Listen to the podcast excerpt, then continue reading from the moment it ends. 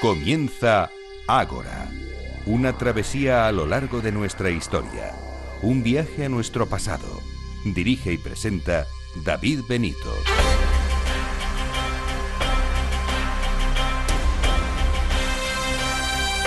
Muy buenas noches y bienvenidos a Ágora, la cita de Capital Radio con la historia. A punto de entrar en las Navidades celebramos una nueva asamblea, la 170 como siempre, cargada de historia. Hoy les hemos preparado lo siguiente. En primer lugar, les vamos a hablar del Quijote y los lugares que inspiraron a Cervantes para escribirlo. Nos visita Nieves con Costrina para hablarnos de un gran número de rincones de la España de Cervantes. Les hablaremos concretamente de Quijohistorias. En segundo lugar, haremos también un curioso viaje. Hoy en día los kioscos, con sus kiosqueros y piperos, eh, tal y como los conocíamos años atrás, ya han desaparecido.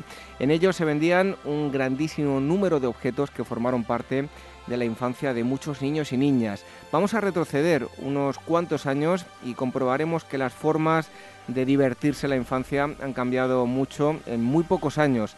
Estarán en Ágora Juan Pedro Ferrer y Miguel Fernández Martínez, autores del libro Aquellos maravillosos kioscos, para hablar de todo este asunto.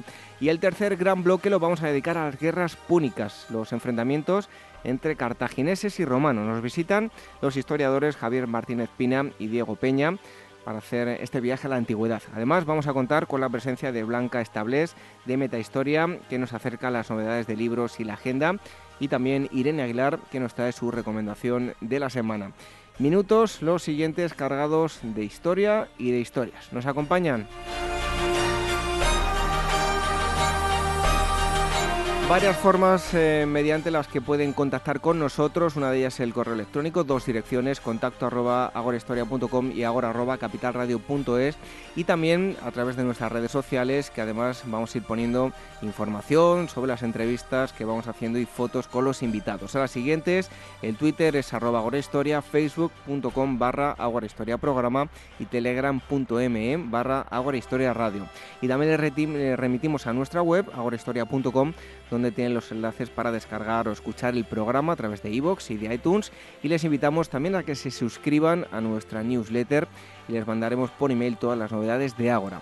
Así que dicho esto, iniciamos esta asamblea 170. El equipo del programa, la producción y redacción, Irene Aguilar y Gemma García Ruy Pérez. En los controles Alberto Copa, Coca y en la selección musical Daniel Núñez reciba los saludos de David Benito. Comenzamos.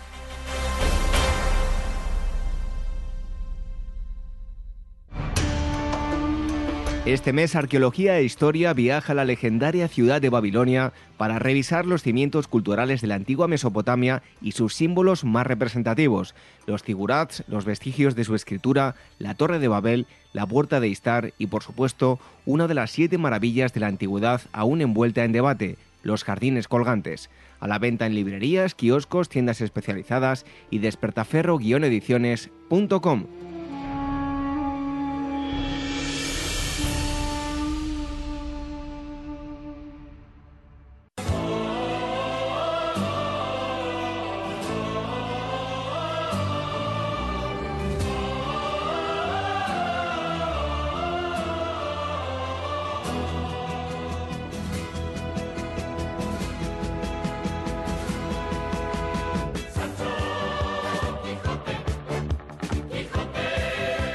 algunos nos trae muy buenos recuerdos escuchar eh, esta música que estamos escuchando, los dibujos animados de mm, Don Quijote. Y es que hoy les vamos a hablar no exactamente de un libro de historia, tampoco un libro de Cervantes, pero sí tampoco un libro de Quijote, pero es un libro donde se relata pues un viaje con mucha historia, con historias que inspiraron a Cervantes para escribir El Quijote.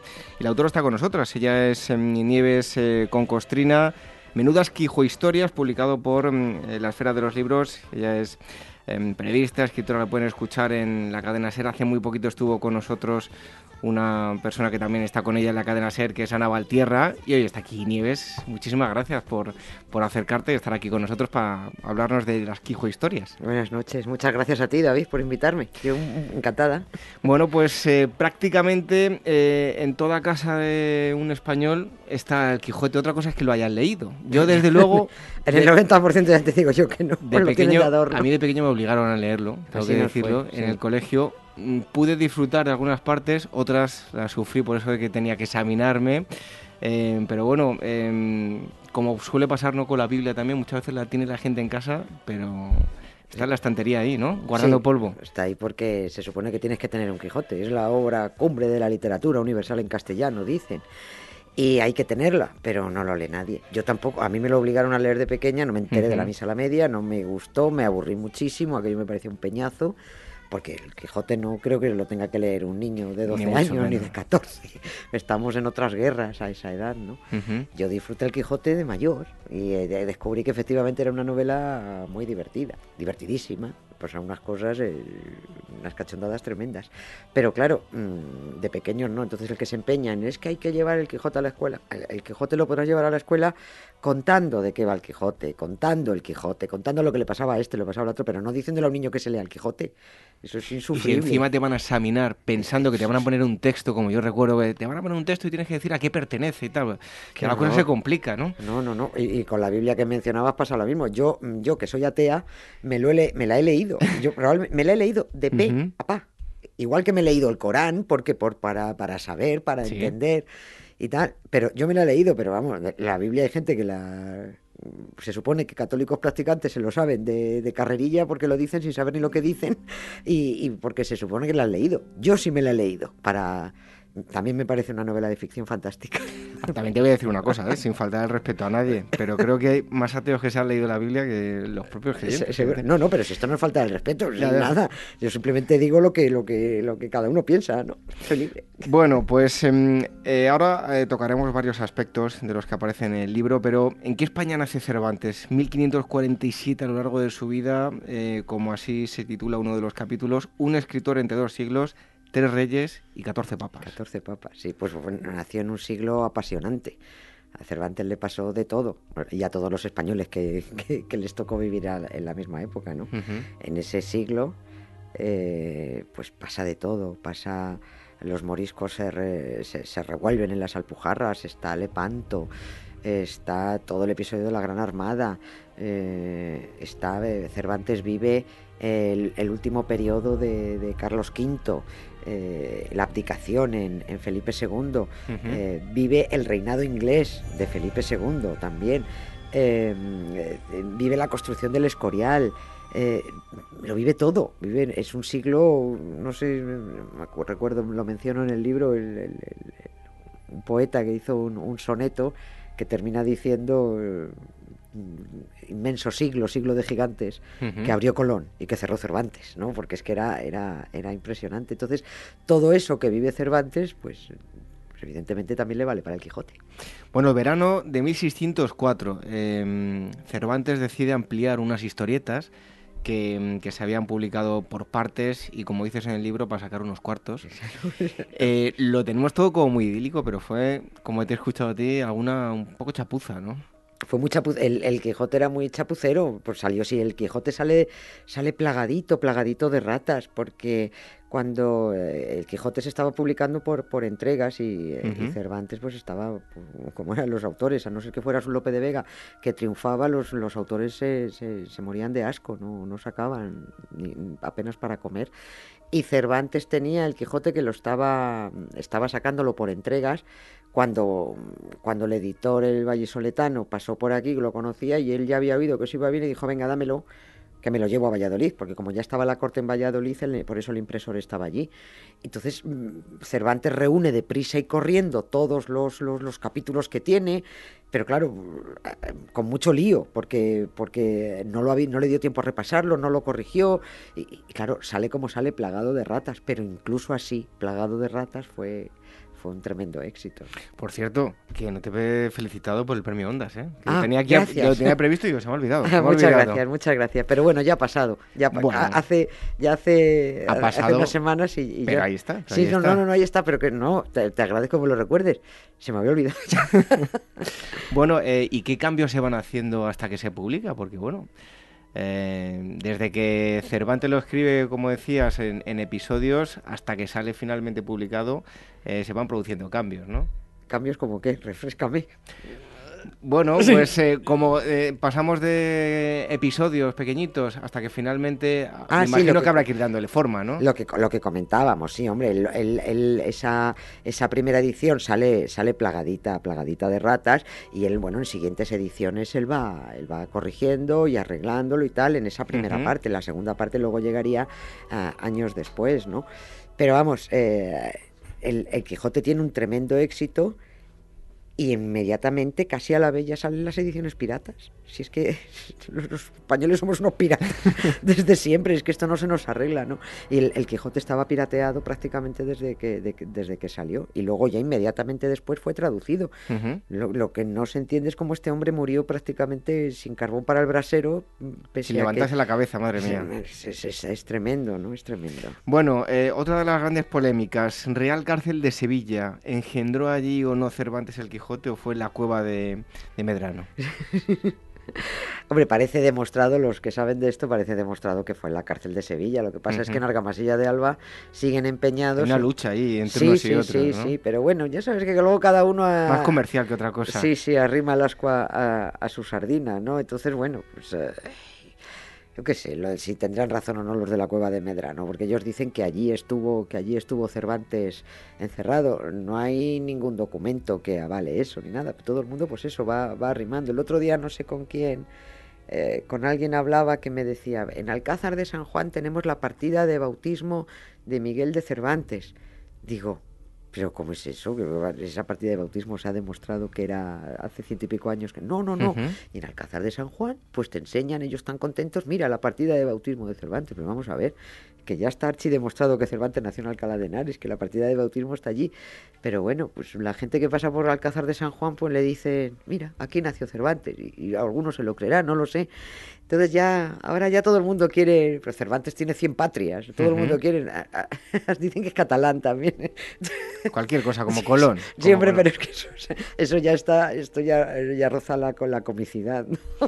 Bueno, Nieves, las dedicatorias eh, de antes estaban mucho más trabajadas, más elaboradas que las de ahora. En tu libro vemos que dices a Jesús Pozo y continúas con la dedicatoria, pero Cervantes se tomó su tiempo, ¿no? Cervantes se tomó su... Hombre, es que antes de dedicar un libro, es que dedicar un libro mm, acertadamente te servía para sacar unos cuartos y poder publicar el, el siguiente. O sea, antes los nobles, los aristócratas, los eh, la gente de pasta eran los mecenas de, los escritores, eran los que, si tú les dedicabas un libro y el libro les gustaba, pues mm, te pagaban, te pagaban, te daban una merced, te daban, te daban dinero, por eso se, elegía muy bien, por eso se elige al, la segunda parte del Quijote está el conde de Lemos, pero al primero está al, al- al duque de Béjar, que era un, era un zoquete, pero bueno, al- pensó Cervantes que le, que le vendría bien, que le daría algo y no se, no se sabe si le dio algo, pero le dio,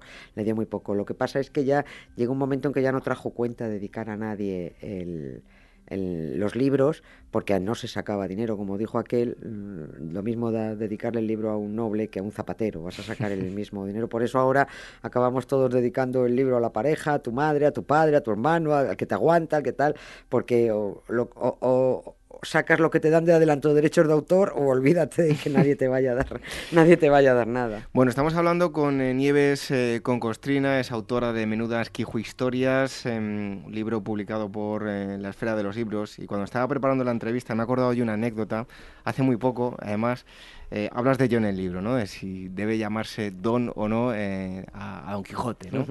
Yo hace poco estaba en el, gimnasio y me vino un chico así fornido, eh, muy fuertote, no sé si por ejercicio o por proteínas, pero ese no es el caso. Porque se tomaba algo, ¿eh? Exacto. Entonces me dijo, me abrió la puerta del vestuario y me dijo, pase, pase. Y me quedé horrorizado. Digo, madre mía, digo, ¿cómo me están viendo ya los chavales? Esto no puede ser. En el libro también se, se toca ese tema, ¿no? El si había que. el tratamiento de la época y si tenía que tener el don o no lo debía tener el Quijote. Es que antes no, cualquiera no podía llevar el, el don. Evidentemente la, la vida evoluciona, los tratamientos sobre todo evoluciona, pero joder, en aquellos tiempos... Ahora renegamos de que no está viendo usted, ¿no? Sí, claro, a, mí- a mí me, a mí me llaman señora por la calle y le retiro la palabra. ¿Me da la hora, señora? Pues no, no te doy la hora por llamarme señora, entre otras cosas. Ya sé yo la edad que tengo como para que tú vengas a, a recordármelo, ¿no? No, a- antes es que era, hombre, por menos de nada te sacaba la espada si el tratamiento no era el, no era el adecuado, ¿no? Y, Don Quijote, pues, bueno, Sancho ni en broma podía llevar el tratamiento de Don. y, Don Quijote, hombre, pues precisamente Cervantes se lo pone porque era un hidalgo pobre que Don Quijote, pues, eh, pues poco, ¿no? De hecho, al principio el tratamiento de Dom, Domine, en, mi señor, o sea, eso se, se usaba solo con los reyes y luego algunos reyes, algunos reyes les daban, no, perdón, los reyes les daban a algunos aristócratas de alto standing, les, les daban la merced de poder usar también el don. Eso luego se va extendiendo y, aquí ya somos don todos, ¿no?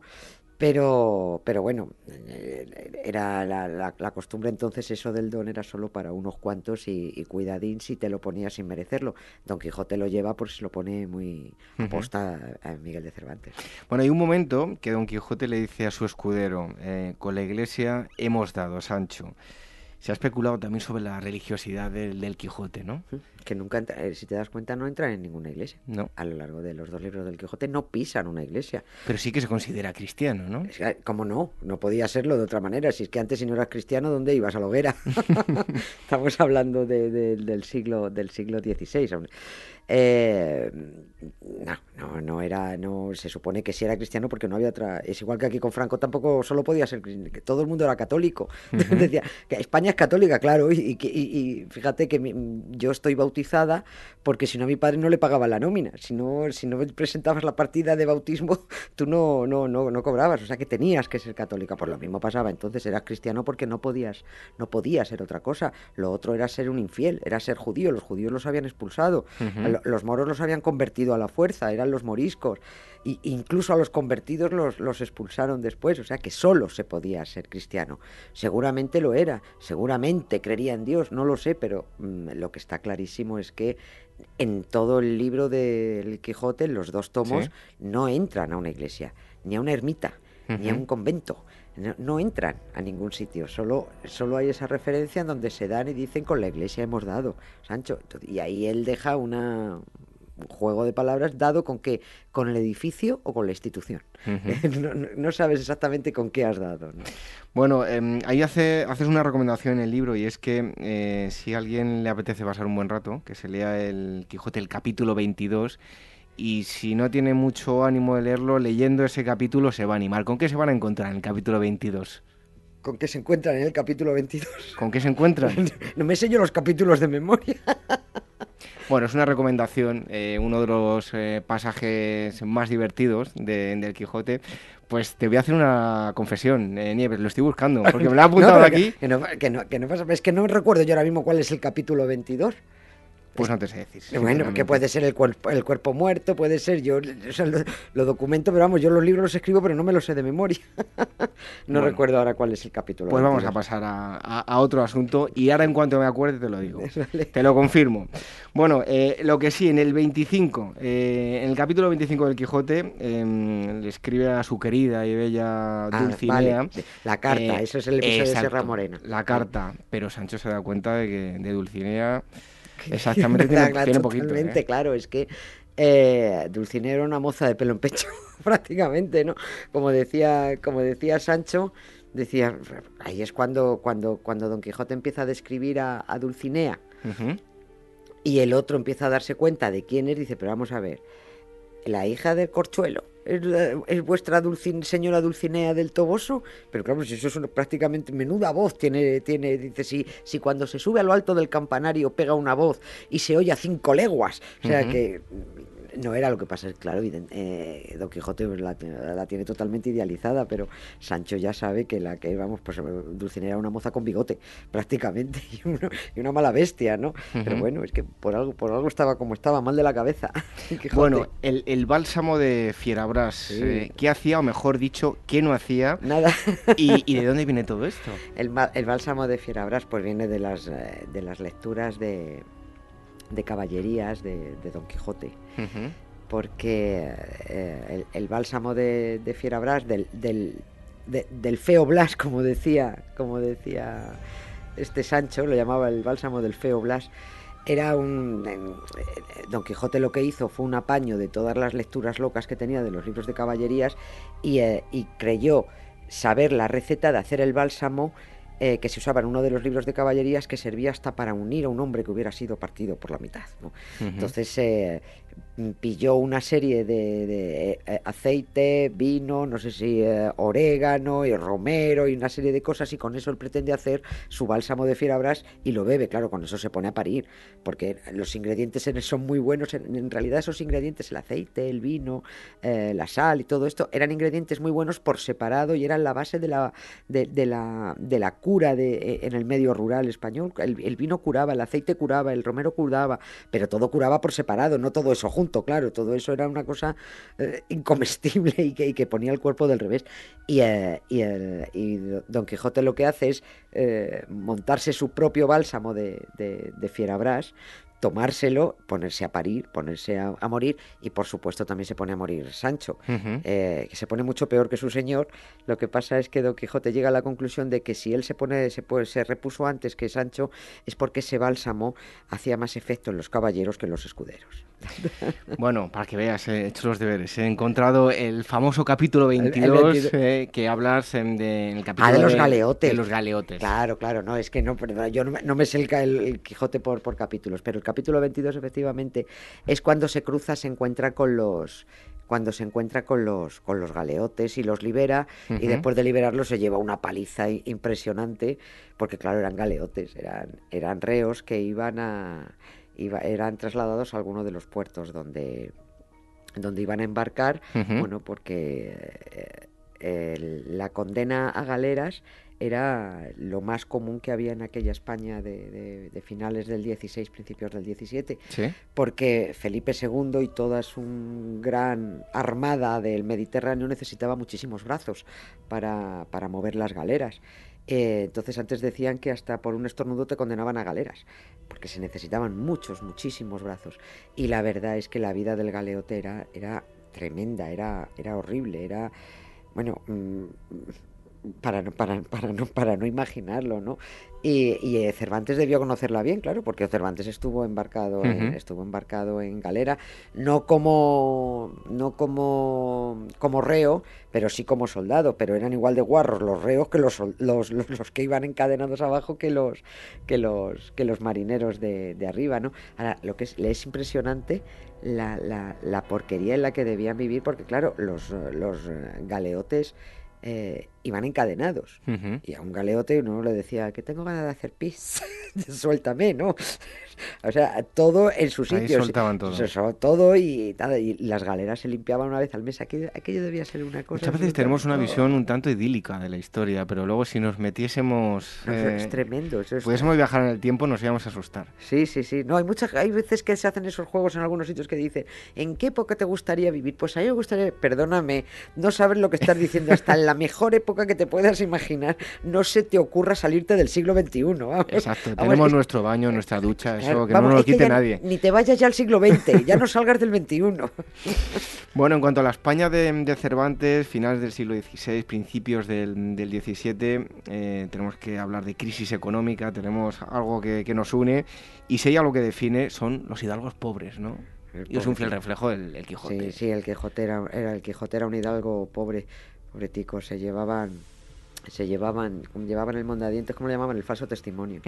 llevaban, hay veces que no, no, tenían, no tenían para comer, pero después de la hora, después de la hora del almuerzo, salían a, a, la calle a los mentideros a charlar de, de sus cosas, se reunían los hidalgos en, en, las ciudades, en las villas, y salían con un palillo entre los dientes, era como señal de que habían comido. Y tenían un agujero en el estómago tremendo. Tenían un agujero en el tremendo, y entonces decían que bastaba, llegó un momento en que bastaba ver a un hidalgo con un palillo entre los dientes para saber que ese día no, no había comido, por eso se llamaba falso, bueno, uno con un palillo en la boca, ese no ha comido, y era un falso, lo llamaban falso testimonio, ¿no? Y había, había un chiste que corría por entonces, que traducido ahora podría ser algo así como eh, era tan pobre, tan pobre, tan pobre que le salieron agallas de solo tragar saliva. solo, solo tragaba saliva. Pues era un chiste de entonces, ¿eh? No contado como lo he contado yo, pero, pero sí, pero sí, más o menos así.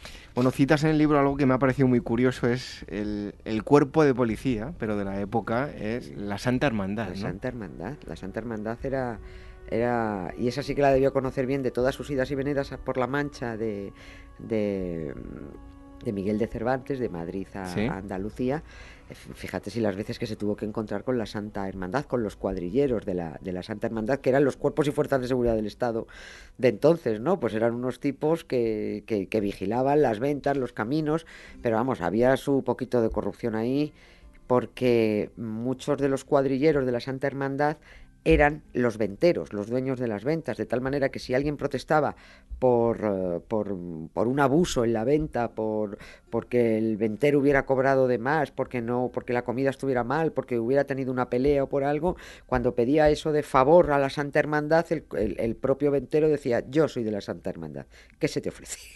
Pues, entonces eh, estabas, un, estabas un poquito eh, vendido, porque no es que fuera una policía muy muy seria ni, ni nada, ¿no? Pero eh, Don Quijote se topa muchas veces con la Santa Hermandad y de ahí viene eso de las buenas las mangas verdes nos viene de nos viene de entonces, porque el uniforme de la Santa Hermandad era, era un, una camisa verde y encima llevaba un, chaleco de cuero. Y eh, las mangas asomaban por fuera y de ahí y de ahí viene cuando pedían favor de la Santa Hermandad que, que Don Quijote y Sancho se tiraron unas cuantas veces pidiendo ayuda a la Santa Hermandad.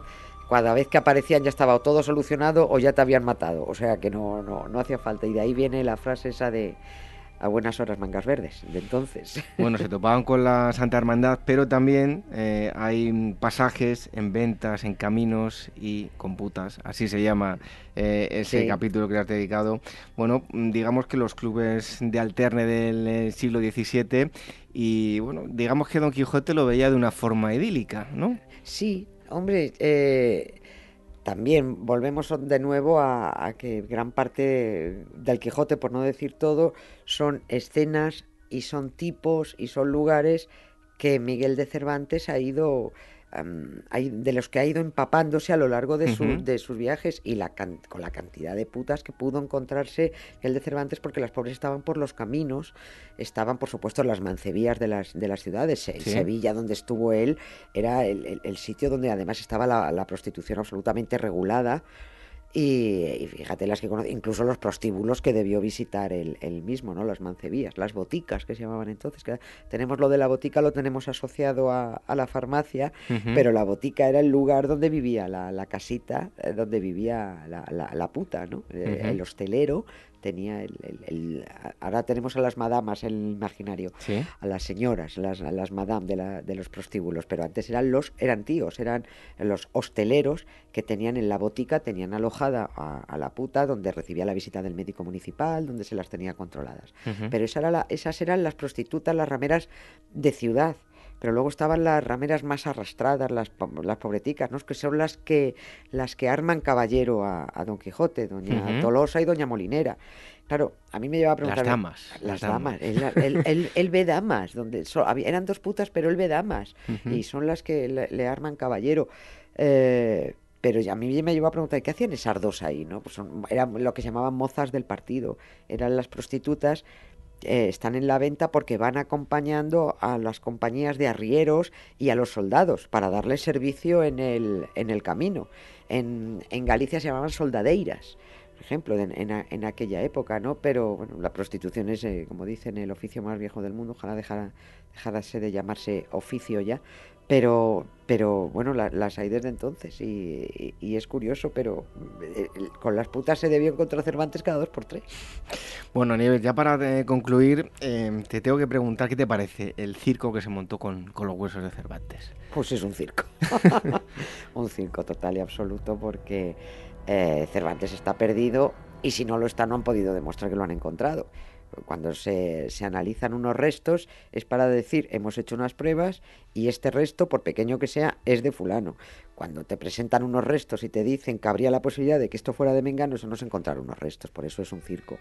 Esto es una cosa que hizo el ayuntamiento, la corporación saliente del Ayuntamiento de Madrid, de una botella que a mí no me pareció ni la inversión que se dedicó tal y como estaba el Ayuntamiento de Madrid, ni se debieron dedicar esos ciento y pico mil euros a, esa búsqueda en ese momento, ni mucho menos hacerlo con las prisas que se hizo simplemente porque esa corporación abandonaba el ayuntamiento y quería dejar el recuerdo de decir fui yo la que encontró a Miguel de Cervantes. Nosotros lo criticamos en su momento, o sea, querían que apareciese y apareció sí, o sí. Si no, Y si no hubiese aparecido, hubiese aparecido de No, no, no, eso lo iban a sacar de una chistera. Y ya estaba claro por cómo iban las cosas que iban a sacárselo de una chistera. La pena es que, bueno, pues hay algunos, bueno, pues simplemente hay que se continuar diciéndolo y desmintiendo la historia. Cervantes no ha aparecido. ¿Que cabe la posibilidad de que esté en ese amasijo de huesos que encontraron en donde, según los el equipo investigador dicen que hay al menos 17 individuos, ni siquiera dicen 17 individuos, al menos 17 individuos, al menos. Entonces, a ver si no hay 23.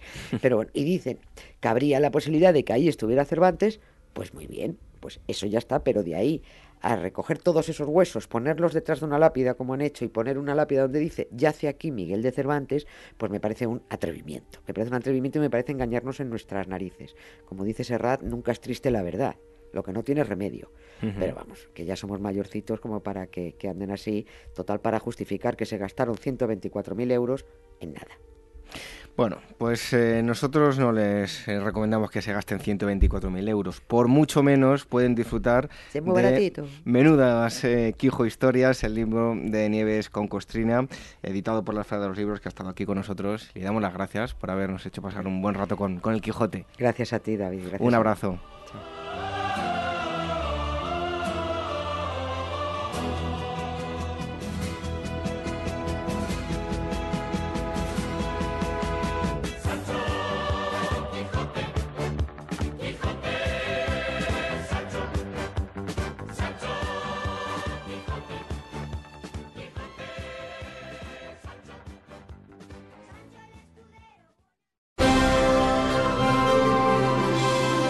Los que lean cuál fue el principio de la ciudad de Roma, quiénes sus legisladores y el orden que establecieron, no se maravillarán de que hubiera en dicha ciudad tanta virtud durante largos siglos, ni del poder que llegó a alcanzar esta república. Con esta frase de Maquiavelo, la agencia de viajes Pausanias nos presenta un nuevo viaje arqueológico para la próxima Nochevieja 2016, desde el 29 de diciembre al 2 de enero. El destino será la Eterna Roma, un viaje diferente y novedoso entre arqueología, museos y famosos monumentos para descubrir los orígenes de la ciudad más celebrada de la historia. El eje temático del viaje será la historia y las leyendas de la fundación de la ciudad y conocer los lugares originales donde antiguos rituales y oscuros actos primordiales fueron celebrados para instaurar el núcleo de la futura poderosa Roma. Toda la información sobre este viaje y otros destinos en pausanias.com o llamando al teléfono de su oficina 91 355 5522.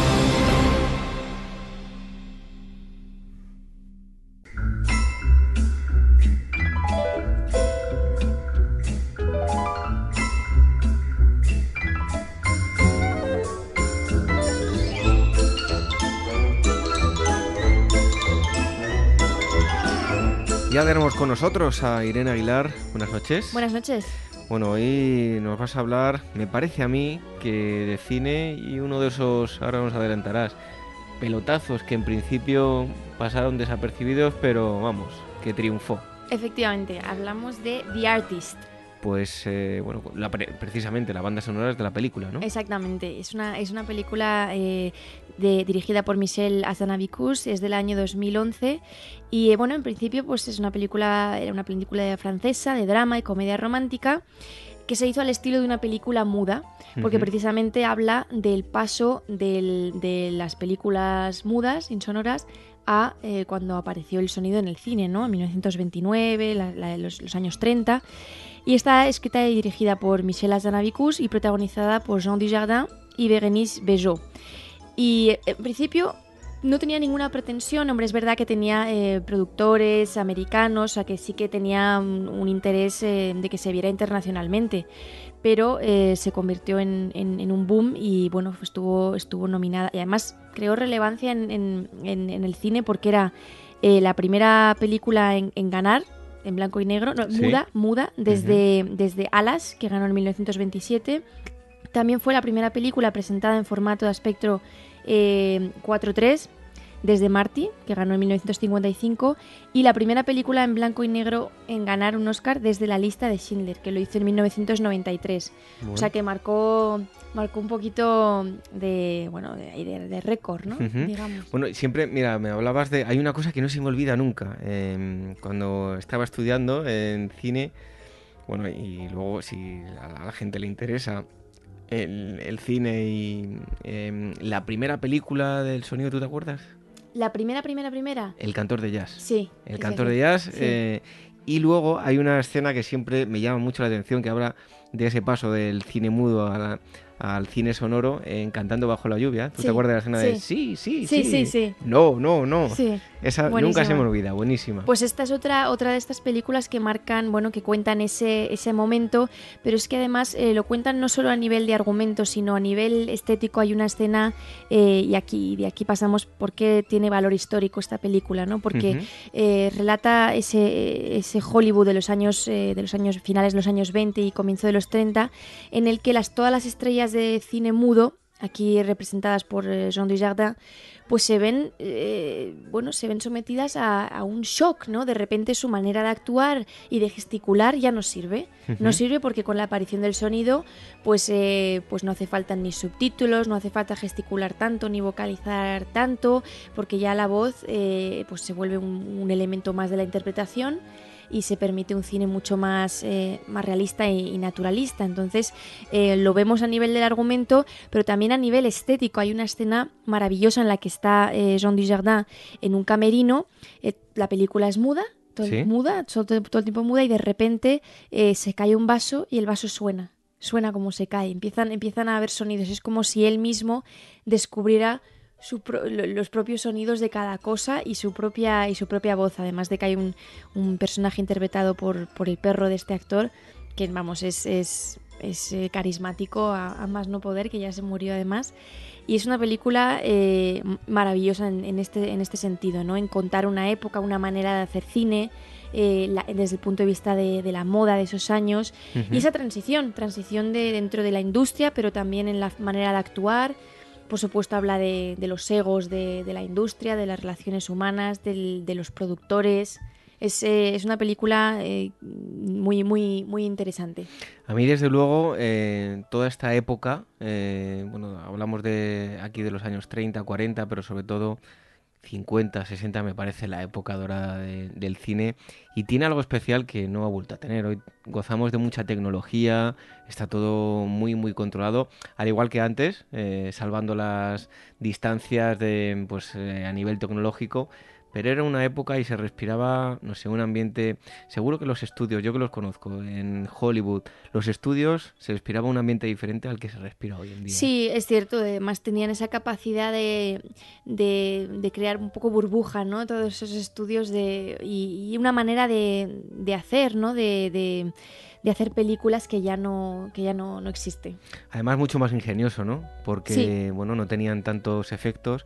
Yo que me considero un enamorado del cine de, de Alfred Hitchcock, eh, creo que muchas veces solo con una imagen eh, estás mostrando eh, o con un sonido. sí, de alguna más manera. Que lo que ahora te dan con tanto de alguna manera era un cine pues que tenía que ser eficiente, entonces eh, a, la, a, la, par que creativo, entonces pues muchas veces una imagen, un sonido bastaban para contar una escena entera, ya cuando ahora necesitamos 800 efectos, eh, un cuatro contraplanos y un traveling. y 5.1 sonido o si no el 7.1 exactamente, y pues 3D. Esta, exactamente, pues esta película intenta recuperar un poco esa magia, esa manera de, de hacer cine, por supuesto es en blanco y negro, pero vamos pues la veré porque no la he visto. Y esta, eh, por lo que mm, te escucho, es tipo Ed Wood, ¿no?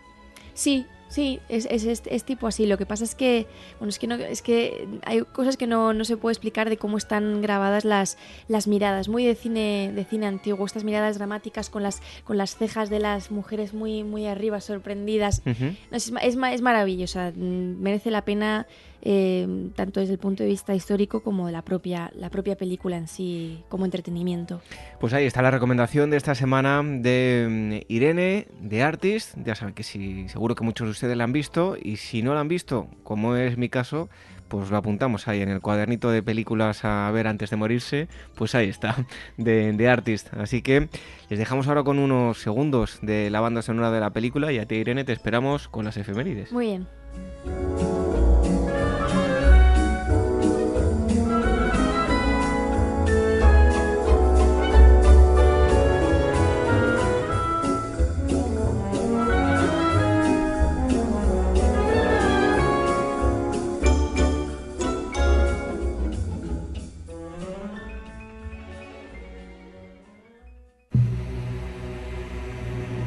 Despertaferro Especiales número 10, la Legión Romana tercera parte, el primer siglo del Imperio. Este mes Despertaferro lanza su nuevo número especial dedicado a la más potente maquinaria militar de la historia, la Legión Romana.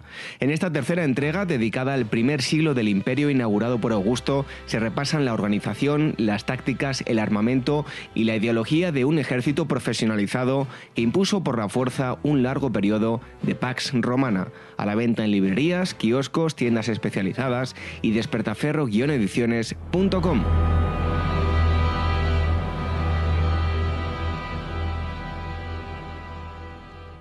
What would you do if I sang out of tune?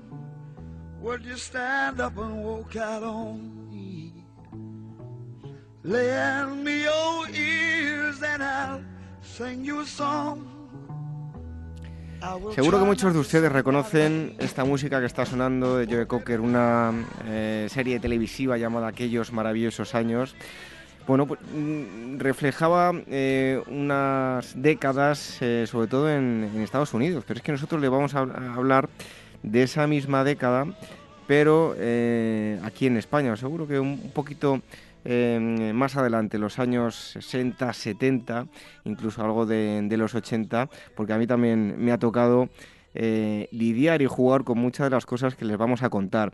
Les hablo de un libro llamado Aquellos maravillosos kioscos. Los autores son Juan Pedro Ferrer Puyol y Miguel Fernández Martínez. Eh, Juan Pedro Ferrer es ex colaborador. Eh, perdón, ex colaborador, no, ex explorador Boy Scout y funcionario en una concejalía del Ayuntamiento de Alicante. Y Miguel Fernández Martínez es ilustrador, diseñador y guionista profesional especializado en material Disney. Eh, Juan Pedro, Miguel, muchísimas gracias por estar con, nosotros aquí en, en Agora Historia, hacer un maravilloso recorrido por los kioscos, los juguetes y las baratijas.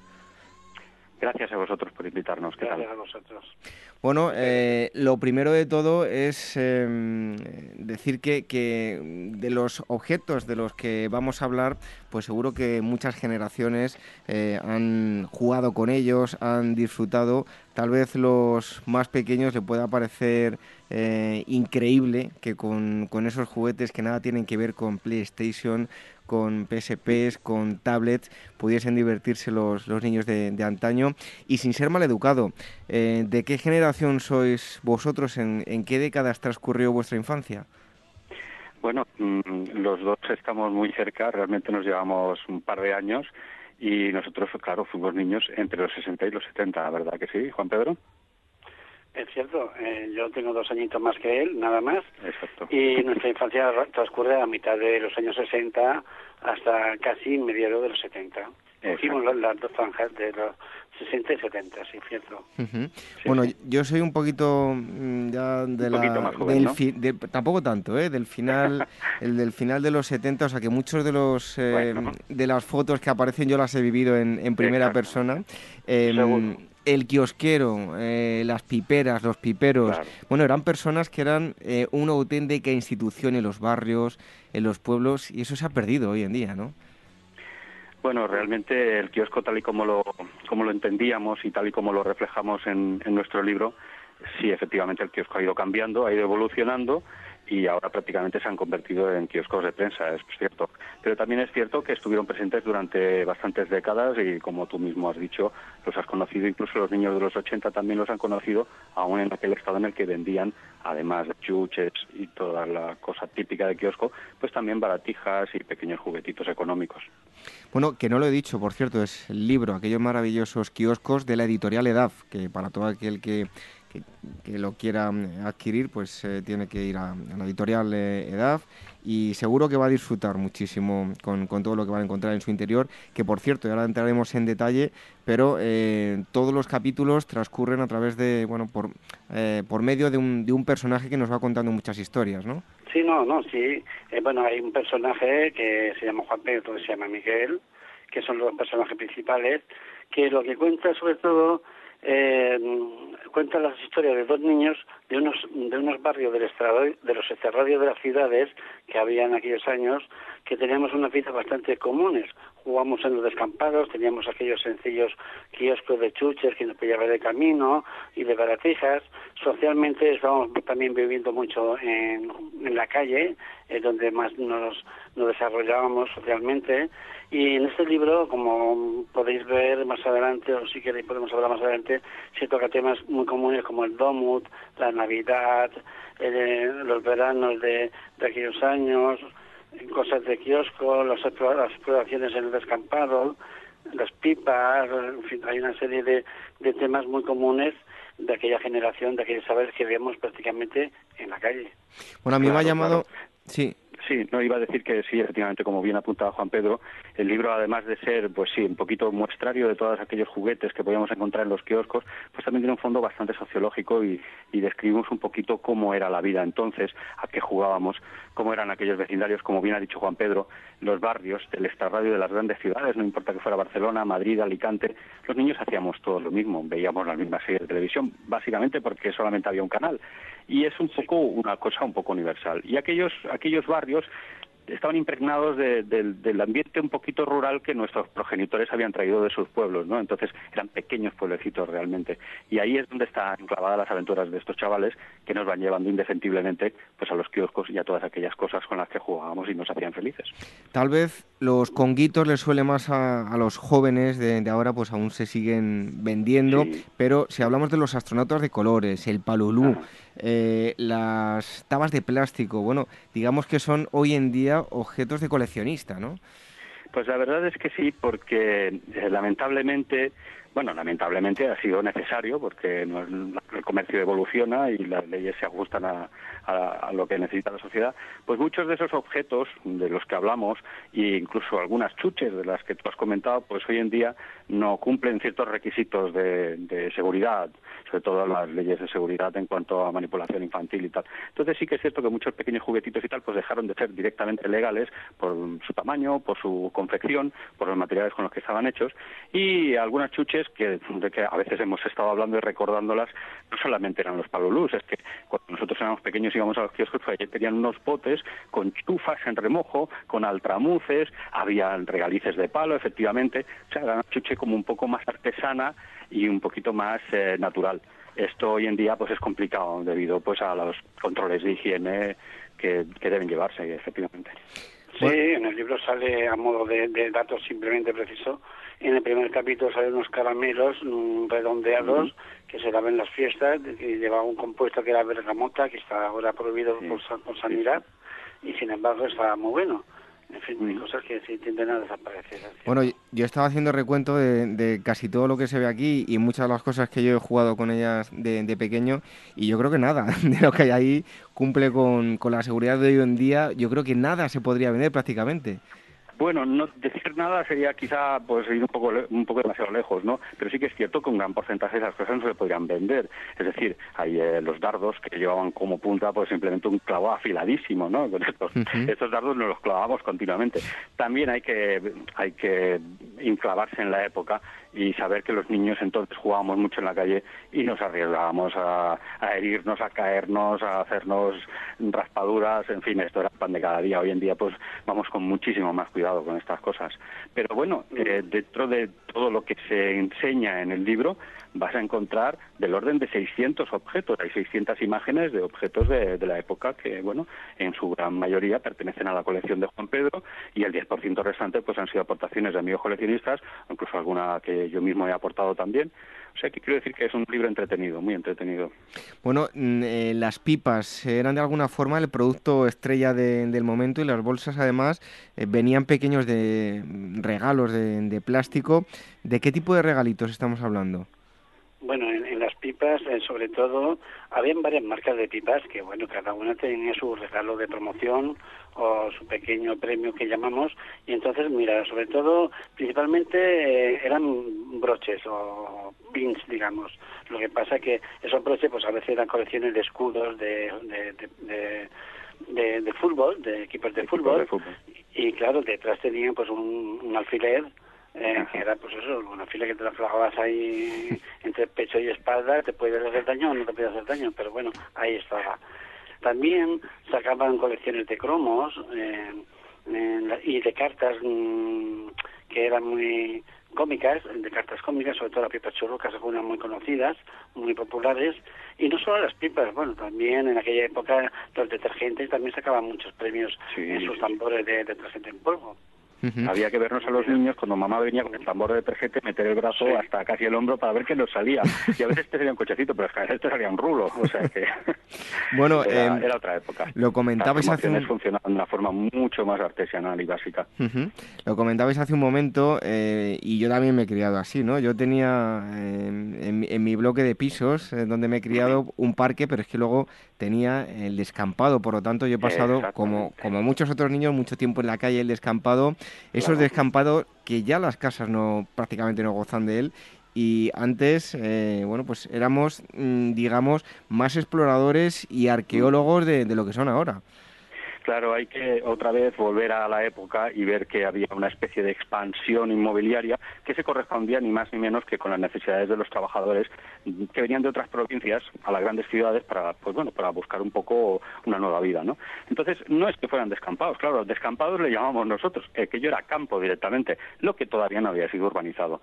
Y tuvimos, yo creo que en cierto modo fuimos un poco privilegiados y tú si has disfrutado de esos descampados, pues también estarás de acuerdo con nosotros en que hoy en día los chavales ya no lo encuentra. Es decir, ahora se habilitan zonas especiales para que ellos jueguen, muy seguras, con materiales adecuados y tal, todo eso está muy bien. Ahora, que nos quiten a nosotros las juegas que nos hemos corrido en aquellos descampados. Sí, apuntar una cosa, que en los descampados se daba que encontrabas verdaderos tesoros. Tesoros que dejaban los vecinos cuando hacían sus obras en casa, todo iba al descampado, lo más cercano. No había una regulación como ahora en las ciudades, entonces allí pues te encontrabas pues de, maderas, mmm, eh, clavos, piedra de mármol de la sobre la casa, para pintar todas las paredes cuando caminabas al lado. Pues bueno, allí teníamos un surtido enorme de, de juguetes improvisados y, y, un poco pues dictados por la imaginación de los chavales de la época que creo que está un poquito más desarrollada que ahora, que lo tienen todo como más fácil a la hora de jugar, ¿no? Y yo no sé si, me imagino que vosotros también, yo me he encontrado muchísimos, además que lo he visto y enlazando con los descampados, digo, esto era un juguete eh, clásico y además debía ser eh, cancerígeno, eh, tóxico y de todo, pero yo la de pilas chimit, creo que se llama, cegasa, que me he encontrado en los descampados. Vaya, vaya, vaya, desde luego las enseñamos, ¿eh, Juan Pedro, en el libro, precisamente. Están un poquito pochas, ¿eh? porque tienen muchos años ya. Pero ahí están. Sí, sí, sí. Además, si no estaban eh, sulfatadas, no, no era un, un trofeo, ¿eh? sí.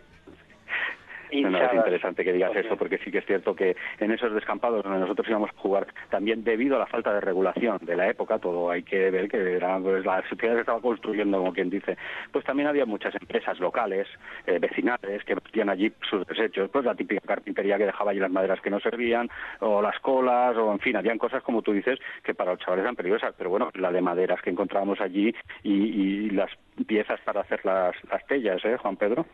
Sí, para hacer las ferias, que en mi caso yo las usaba, buscaba la piedra de mármol y me tiraba toda la tarde allí haciendo la, la haciendo la redondita, redondita, para luego la tiraba en lo alto y al caer al suelo se partía por la mitad. O sea, pero bueno, el entrenamiento estaba en hacerlas, ¿no? Porque luego la tella es decir, a la gente que no lo conozca, que no sea de nuestra generación, simplemente que es hacer una piedra y jugar a lo que se llama la petanca, pero en plan con las piedras planas era un juego de, que venía de la parte de Francia y nosotros lo jugábamos mucho en nuestros tiempos, pero claro, era con material que cogíamos del descampado. Sí, es cierto, claro, tampoco hay que olvidar una cosa, porque aquí estamos hablando pues de juguetes artesanales, de juguetes improvisados y tal, pero en el libro también se toca el tema de la juguetería de la época que realmente debido a la expansión del plástico pues sufrió un cambio importante. Además, y algunos de los juguetes legendarios de muchas décadas nacieron entonces. Entonces, estos también los enseñamos en el libro y es interesante de un apartado dedicado juguete comercial también. Además, me vas a permitir, enlazando con esto que, nos dice, bueno, voy a recordar antes de nada, estamos hablando con Juan Pedro Ferrer Puyol y Miguel Fernández Martínez de su libro Aquellos maravillosos kioscos, editado por, por EDAF, y me decías de, hablabas del plástico, y es que hay, hay unos objetos que aparecen en el, en el libro eh, y bueno, quizás el juguete sea el que más le suene a, los pequeños de hoy en día, porque se volvieron a poner de moda tras eh, su aparición en la película Toy Story. Hablo del soldadito con el paracaídas, el soldadito verde, ¿no? Ciertamente. Ciertamente aquello, mm, Juan Pedro lo conoce bien, porque también tiene una buena colección de eso. Estos soldaditos, mm, que en principio los, son los que jugábamos nosotros, eran soldaditos de, que salían unos sobrecitos que se llamaban Montaplex, eran soldaditos pequeñitos de unos dos centímetros. Exacto. Y luego, los que tú comentas, es cierto, eh, al, con la película Toy Story eh, se vendieron unos cubos, que por cierto yo los tengo porque tengo un niño de la edad, y son unos soldados pues que son como cuatro o cinco veces ese tamaño, pero el espíritu del juego es el mismo. Claro, cabría decirse, mm, todo lo que encontrábamos en el kiosco, armas, mm, dagas, la navaja de Curro Jiménez, soldados, bueno, hoy en día muchas de estas cosas serían políticamente incorrectas, pero la verdad es que los chavales jugábamos a lo que veíamos en la tele y las películas que nos daban al mediodía los sábados pues eran del oeste o eran de guerra o en fin, así funcionaba la cosa. Hay una, un apartado que me ha parecido curioso eh, y es que habláis de las Fantas, de las Coca-Colas y sobre todo de las bodegas. Hoy en día, mm. en peligro de extinción, si es que queda alguna viva, tenían un olor particular esas bodegas. Sí, sí las bodegas realmente eran, eran especiales, tenían un, olor a vinagrado, pues claro, los toneles eran enormes, por lo menos a la edad de siete años los toneles ya son grandes y aún te parecen mm. mucho más y entonces ese olor a vinagrado y a vino de, los toneles y la gente, pues la gente de los mayores del barrio, aparte de poder ir a un bar, también tenía la opción de ir a una bodega porque tienen su pequeña barrita en la propia bodega y ahí se tomaban sus tapitas, abrían su latita de mejillones, se tomaban su cervecita y podías ir tú con tus cascos, que en aquellos años se reciclaba, y cambiabas el casco por otros por, por otros envases o bien por el dinero que te podía dar la mujer o el dueño de la bodega. Claro, es que esto esto es muy interesante, Juan Pedro, porque a veces hablando entre nosotros hemos llegado a la conclusión de que el reciclaje quizás se fomentaba más en la época. Porque te voy a poner una comparación, es como los carros de los grandes hipermercados. Yo he vivido la época en la que tú cogías tu carro, te llevabas las cosas a tu coche, y he vivido la época de cuando dijeron hay que meter una moneda. Bueno, al meter esa moneda todo el mundo se obliga a devolver el carro. Pues imagínate, al, al, al darte un precio o, o un canje por esa botella de vidrio, todo el mundo llevaba las botellas de vidrio a las tiendas. Y ahí es donde acababan, en las tiendas, volviéndose a reutilizar. No se perdía ni una, ¿no? ¿No? bueno, hay otro mm, eh, juguete que a mí... Mm, antes de nada, es que estamos hablando de historia viva y además con muchos distinguen eh, Dicen que historia contemporánea es hasta que cayó el muro y a partir de ahí historia del mundo actual. Esto es historia contemporánea, es una fase anterior, juguetes de antes de la caída del muro de Berlín y uno de ellos son los recortables. Y os cuento esto porque yo hace poco tuve la oportunidad de estar en Berlín y me compré un recortable de las casetas de uno de esos pasos fronterizos, los Checkpoint Charlie, unos recortables, me parecía muy atractivo, me recordaba a mi infancia, lo bien que lo hemos pasado con los recortables, ¿no? Pues la verdad es que sí. los recortables, bueno, de hecho, habrás visto que en el libro tenemos varios también, incluso uno de ellos montado a por Juan Pedro, con mucho sufrimiento, porque nuestros dedos ya no son como cuando éramos pequeños, y está todo ahí enseñado. Pero mm, decir una cosa, tenéis un programa muy interesante que además nosotros hemos escuchado en muchas ocasiones, pero en este libro hay, vamos más hacia atrás de la historia contemporánea, porque si te fijas en el apartado que hablamos del libro, enseñamos una terracota griega del siglo, creo que es del año 450 a.C., con un joven griego jugando al yo-yo. Sí, o sea que estos juguetes van mucho más atrás de lo que de lo que estamos hablando. Algunos de ellos tienen un origen que se pierde ya en el origen de los sí, tiempos. las canicas, que también los romanos juegan con ellas, los, los yo-yo, las trompas, como te comentaba Miguel, yo-yo, las trompas y todos estos juguetes, bueno, son clásicos, siempre se han vendido en el kiosco, siempre el cíclico siempre estará de moda, siempre lo irán enseñando de una forma o de otra. Sí, se les añaden innovaciones tecnológicas, ahora las trompas eh, pues, llevan luces, sonidos, pero viene a ser la trompa de toda la vida, vamos. Por cierto, eh, haciendo un apunte con lo de los recortables, eh, utilizábamos tijeras de punta y pegamento que seguro más de una vez nos llevamos a la boca, ¿eh? Pues no, lo llevamos a la boca voluntariamente, porque el pegamento y medio tenía un sabor picantillo. ¿Ves? Por esto, estas cosas hoy en día no son políticamente correctas. Pero bueno, aquí estamos todos y no nos ha pasado nada, ¿no? Pero sí es cierto, ¿eh? En aquella época tijeras de punta redonda, vamos, pero ¿qué era esto? No, no, tijeras de toda, de toda la vida. Y hay otro juguete, me ha parecido mítico, yo los he tenido también, el pack de anatomía humana y el cinesín. es que echando la vista atrás, tengo además la sensación de que los juguetes antes eran eh, no sé, a lo mejor es que me estoy haciendo mayor, ¿no? Pero eran bastante más educativos que ahora. Bueno, pues entonces sí, te estás haciendo un poco mayor, porque cuando nos hacemos mayores empezamos a pensar estas cosas. No, es broma, es toda la razón. No, Juan Pedro, se siguen haciendo todavía juguetes educativos, ¿verdad?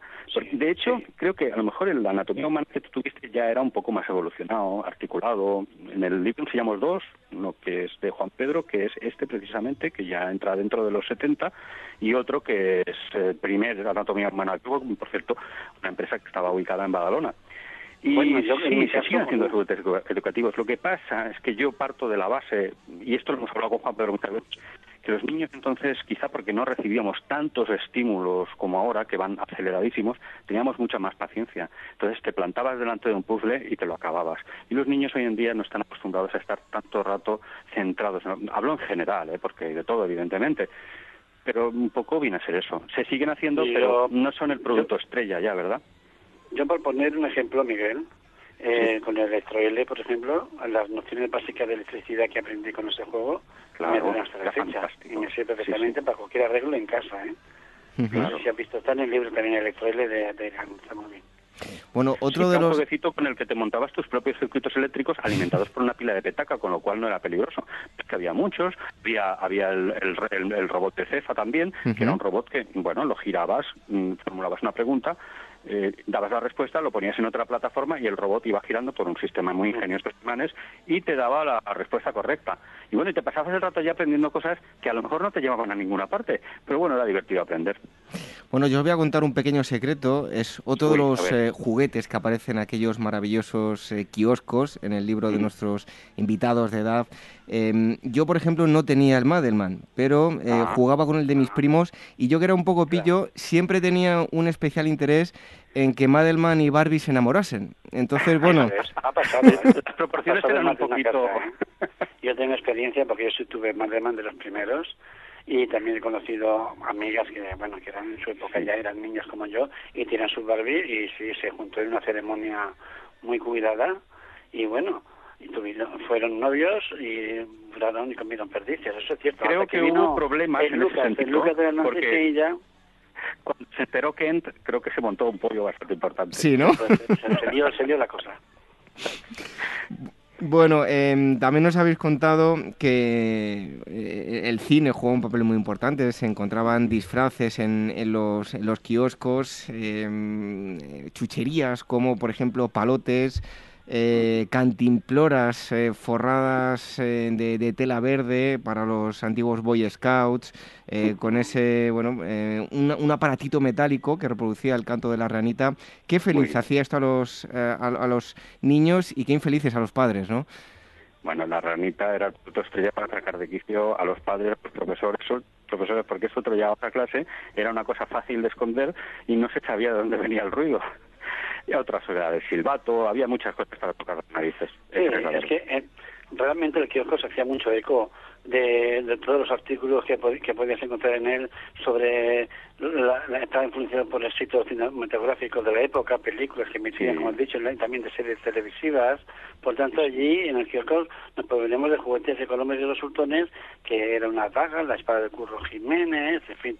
Eh, Hombre, es que los, los fabricantes estaban muy atentos, muy atentos a qué es lo que los niños querían. Y francamente, a veces se nos ha comentado, bueno, porque el kiosco tenía más productos para niños que para niñas. No, no es cierto. Mm. Había toda una gama central que era producto unisex. Y luego estaba lo del niño y los niños sí que hay que decir, y además esto es obvio, que era una sociedad mm, con un concepto diferente del cual era el papel de la mujer y del hombre en, ella misma, ¿no? Entonces, evidentemente, si los niños teníamos eh, sobrecitos de Montaplex para jugar a las grandes aventuras que veíamos en el cine, las niñas tenían sobrecitos de Montaplex con, con jardines de infancia, con mi comedor, con sardencitas, y es que, bueno, a cada uno nos otorgaban un papel muy definido en la sociedad de la época esto hay que reconocerlo, sí. Bueno, y aparte de juguetes, hay una foto que aparece en el libro, me ha parecido maravillosa, foto en blanco y negro. Eh, yo también he jugado eh, con, a ello en el, en el colegio, hoy creo que estará prohibido, yo no sé si alguien no se ha roto alguna vez, exacto, la espalda, el churro media manga, manga entera, vaya brutalidad de juego, ¿no? Pues era un juego muy popular y yo no llegué a conocer ninguna lesión a causa del mismo. Sí que es cierto que recuerdo perfectamente cuando nos prohibieron jugarlo más en el colegio porque algo había pasado en alguna parte, entonces editó una, un edicto que decía que bueno que este juego se debía prohibir en los, en los patios de la escuela. Esas fotos que comentas, eh, es muy interesante remarcar esto, además estamos muy agradecidos a todos los archivos históricos de diferentes ayuntamientos, como es el de Alicante, por ejemplo, como es el de San Adrián de Besós, que nos han facilitado fotografías con las cuales mm, tú reconocerás que en, el momento que las ves es como si te enclavases mejor en la época. Entonces, aparte de esto, también hay otra cosa muy interesante, que son los códigos QR. Esto es una fantástica idea editorial que nos puso entonces lo que hicimos fue buscar una serie de vídeos publicitarios de la época y bueno, como todo el mundo lleva nuestro móvil en el bolsillo con nuestro lector de códigos QR y si no lo tiene es fácil de bajárselo, pues nada más leerlo pues puedes ver todos aquellos anuncios que nos hacían tan felices. Oye, ¿cómo conseguís tantas cosas? Eh, porque no creo que sea fácil eh, conseguir todo este tipo de, objetos, ¿no? Bueno, pues aquí en esto te puedo contestar yo. Mm, ten en cuenta una cosa, que mm, en mi caso son 15 años.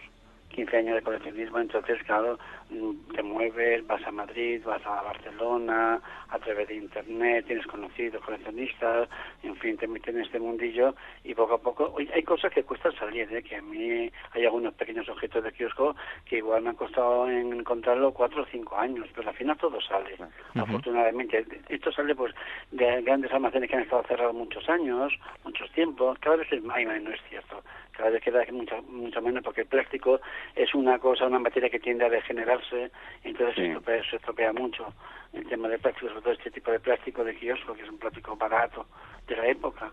Pero sí, es con, pues, con paciencia y lo que es el coleccionismo, el poquito a poco va sumando. No amontonando, que es muy diferente, que hay coleccionistas que se dedican a arrasar y llenar a sus casas y amontonarlas pero um, hay que coleccionar con cierta cabeza y saber lo que quiere para tenerle un orden que pueda tener expuesto y que quede bonito también.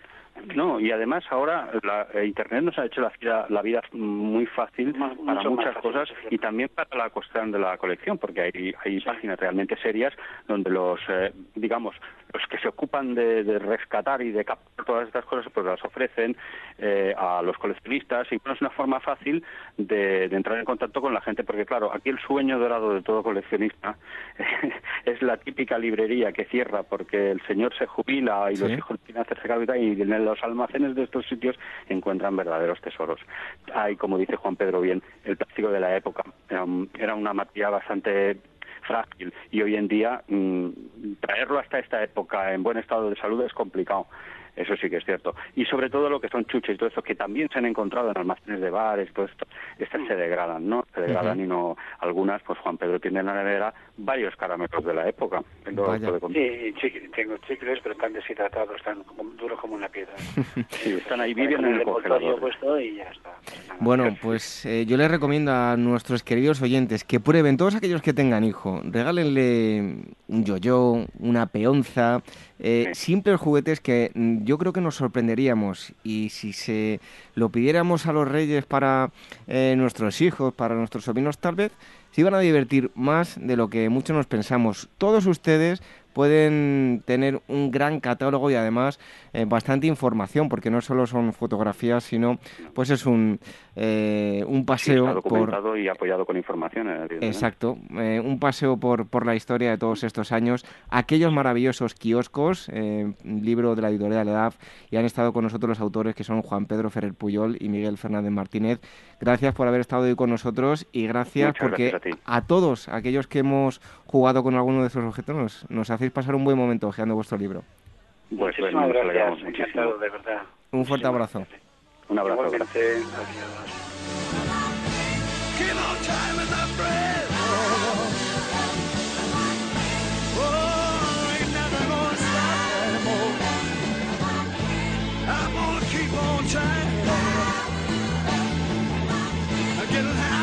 I'm gonna make time.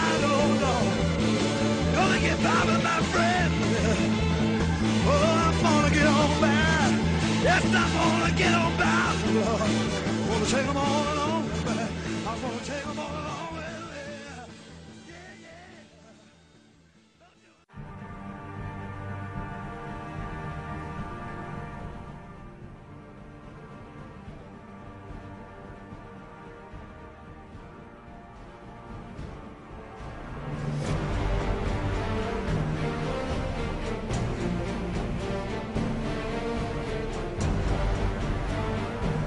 Música épica porque vamos a hablar de batallas épicas. Roma contra Cartago. Y es que nos vamos a mover en el entorno de las guerras púnicas. Se ha publicado recientemente un libro eh, con eh, Nautilus. Eh, los autores son Javier Martínez Pina, él es profesor de historia y ha participado en diversas campañas arqueológicas en yacimientos de, época ibérica, romana y medieval. tiene varios libros publicados y ha estado aquí con nosotros también. Y el otro em, autor del libro es Diego Peña Domínguez, que es licenciado en Historia por la Universidad de Alicante, especializado en arqueología, prehistoria y antigüedad. Y como digo, han publicado un libro llamado Breve Historia de las guerras púnicas. Em, Javier, Diego, muchísimas gracias por estar con nosotros en, en Agora Historia. Bueno, a ti, David. Bueno, eh, lo primero de todo, las guerras púnicas, en grosso modo, de forma general, ahora tendremos tiempo de profundizar, eh, qué años ocupa, a quiénes se enfrenta, aunque bueno, ya lo adelantaba yo, y en qué espacio o espacios geográficos se, desarrolla. Eh, muy bien, pues empezamos. Mira, las guerras púnicas son sin lugar a dudas, uno de los más importantes enfrentamientos bélicos de, la antigüedad, si no el más importante.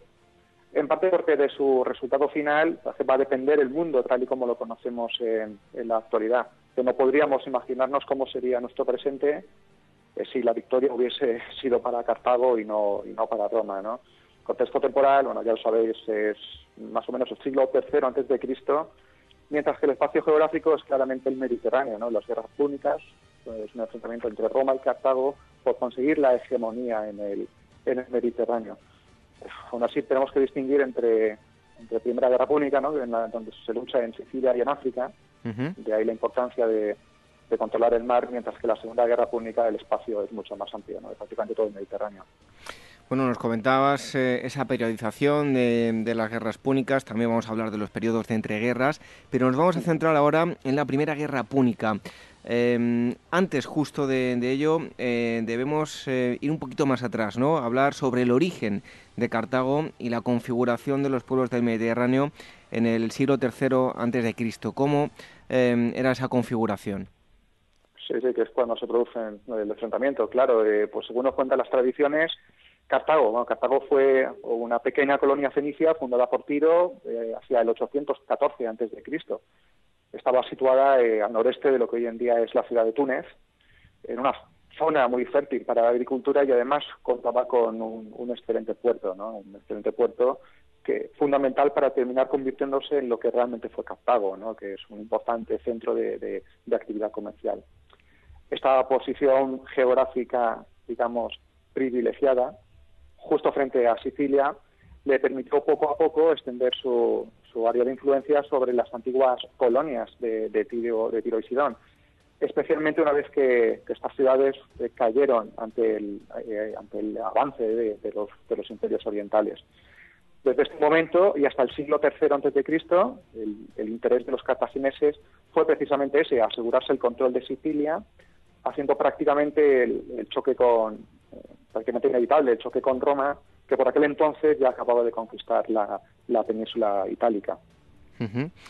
Bueno, desde un primer momento, ¿dónde centra Cartago sus miradas? Eh, ¿En la zona norte del Mediterráneo, eh, pues más a occidente, o, en la costa norte de, África?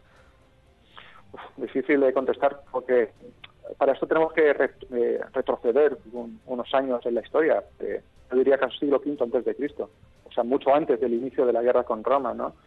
Porque por aquel entonces ya Cartago empezaba a ser consciente del, enorme esfuerzo que le podía suponer mantener esta política expansiva por, todo el Mediterráneo, especialmente después de su derrota contra Siracusa en el 490. Es que lo, decimos precisamente, David, en, el libro. Es que este era un espacio en donde Cartago podía entrar en, en, contacto con un gran número de competidores y por eso una buena parte de la aristocracia púnica decidió centrar su atención en el norte de África, una zona, como hemos dicho antes, propicia para la agricultura, mientras que otros eh, siguieron empeñados en, la necesidad de controlar las rutas comerciales del Mediterráneo. Bueno, ¿cuáles fueron las, em, de alguna forma, los condicionantes ¿no? que provocan el inicio de esa primera guerra púnica? Eh, ¿Qué les eh, empuja a solucionar sus problemas, digamos, mediante el, uso de la fuerza? Pues yo creo que en la primera guerra púnica el elemento que propició el enfrentamiento eh, fue sin lugar a dudas el choque, el choque de intereses que Roma y Cartago eh, tuvieron a la hora de, reclamar eh, su protagonismo sobre una zona con una importancia geoestratégica fundamental, de primer orden, ¿no? como era Sicilia. Y es por ese motivo por el que no podía ser de otra manera. El acontecimiento que, provocó el inicio del conflicto estuvo aquí en, esta isla. Bueno, ¿en qué momento podemos decir que se produce la declaración de la guerra? Pues como siempre en, la historia, el casus belli, nosotros lo, planteamos como un simple pretexto. Eh, porque pues, la verdad es que hacía tiempo ya parecía eh, claro el interés que tenían los romanos por inmiscuirse en esta zona que ellos necesitaban para reafirmar su control sobre Italia. De esta forma nos llamó la atención cuando escribimos el libro el, nombramiento de cuatro nuevos magistrados, de cuatro cuestores de la flota, años antes del inicio de, la Primera Guerra Púnica, pues con la intención precisamente de esa, de reforzar la, Armada Romana, ¿no? Pero el acontecimiento que hizo estallar la guerra fue finalmente en el 264, eh, antes de Cristo, evidentemente, fue la petición de ayuda de, de los mamertinos, estos no eran más que una banda de simples matones, de mercenarios, que piden ayuda a la República de Roma pues para no verse superados por, por la ciudad de Siracusa, que ahora precisamente, fíjate que estaba aliada con Cartago, ¿no? La llegada de un ejército romano a Sicilia fue la que provocó el enfrentamiento con Siracusa y con sus aliados cartagineses y por lo tanto el inicio de la guerra. Bueno, la primera batalla eh, se produce, en, tiene lugar en el Mediterráneo y eh, por parte de Roma, pues digamos que no estaban preparados para un enfrentamiento eh, marítimo. Eh, bueno, ¿cómo, ¿cómo, se sucedió todo esto y, qué ocurrió en, en, sucesivos enfrentamientos? Pues una genialidad de, Roma. Porque sí, sí, claro, es que tienes razón. es que para el 264 eh, la flota cartaginesa estaba mucho mejor preparada que, que la romana. Tenía mejores barcos o unas tripulaciones más experimentadas y todo esto hacía entrever una, una victoria fácil para, para, los africanos, más aún en un medio que era fundamental controlar para, para esta primera guerra púnica. ¿no? Pero fue aquí en donde, como hemos dicho antes, se demostró el genio romano, eh, ya que la idea era aplicar un nuevo sistema de lucha a sus barcos, cuyos resultados eh, podrían hacer cambiar el curso de los acontecimientos, como así fue. Eh, utilizando una especie de, de ganchos, unos ganchos que se situaban sobre unos puentes móviles que por su aspecto fueron llamados corvi o cuervos y para inmovilizar ¿no? a los barcos enemigos que se pusiesen a tiro ¿no? y permitir posteriormente el abordaje de, la infantería. Este, no está mal. Ahora solo hacía falta encontrar el momento propicio para, para aplicar este, este ingenio. ¿no? Y, este no tardó mucho en aparecer, porque en el 260 antes de Cristo, las flotas de Roma y de Cartago eh, no se en, en cada una de, las flotas de la Armada eh, Romana y la Cartaginesa eh, contaban más o menos con 130 navíos, estaban las fuerzas más o menos equilibradas, pero el problema es que los púnicos, dirigidos por un tal Aníbal Giscón, estaban tan convencidos de su victoria que ni siquiera se preocuparon por, desplegar sus naves de forma conveniente, sino que empezaron a, atacar a los barcos romanos individualmente, no dispuestos a, darse, digamos, un festín con ellos, ¿no? Pero con lo que no contaron fue con, los Corvi, que te comentaba antes, de los barcos romanos, que pronto empezaron a ponerse en funcionamiento hasta atrapar a, estos barcos cartagineses, cuyos tripulantes se vieron obligados pues, a luchar cuerpo a cuerpo con la todopoderosa infantería romana. La batalla naval se había convertido, como podéis entender, ¿no? en una contienda terrestre y ahí los romanos pues, que tenían todas las de, las de ganar. Bueno, hablábamos de esta batalla, la primera batalla se produjo en el Mediterráneo, nos hablabas de, todo ello. Otros escenarios, como por ejemplo eh, fueron África o Sicilia, eh, ¿fueron diferentes a, los enfrentamientos anteriores? Sí, bueno, pero ahí sobre todo se luchó en la Primera Guerra Púnica en Sicilia, porque es que exceptuando la expedición de Régulo a África, que a pesar de, sus éxitos iniciales, pues la verdad que terminó en una contundente derrota, el escenario fue, ya, te comento, fue Sicilia, ¿no? Algo muy distinto a lo que veremos en la Segunda Guerra Púnica, en donde los frentes se multiplican. En términos generales, en términos generales podemos decir que hubo una auténtica guerra de posiciones, debido sobre todo, sobre todo, a la dificultad que tuvieron los, los romanos para conquistar las ciudades del oeste de, de, la isla, que estaban en manos de los cartagineses, que eran prácticamente inexpugnables. ¿no? En este sentido, que cualquier intento de romper el frente cartaginés para los romanos tuvo unas consecuencias dramáticas. Y de ahí que el final de la guerra, que la victoria, fuese para el Estado que mejor pudiese eh, recuperarse de las terribles pérdidas que tuvieron tanto en tierra en Sicilia como en el mar.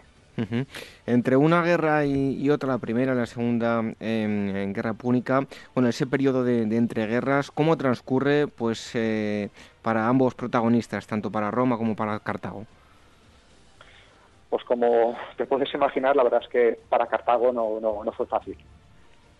Eh, porque después de la Primera Guerra Púnica la situación no era ni mucho menos tranquilizadora porque para ellos es que los problemas empezaron muy pronto. En primer lugar, por la rebelión de los mercenarios.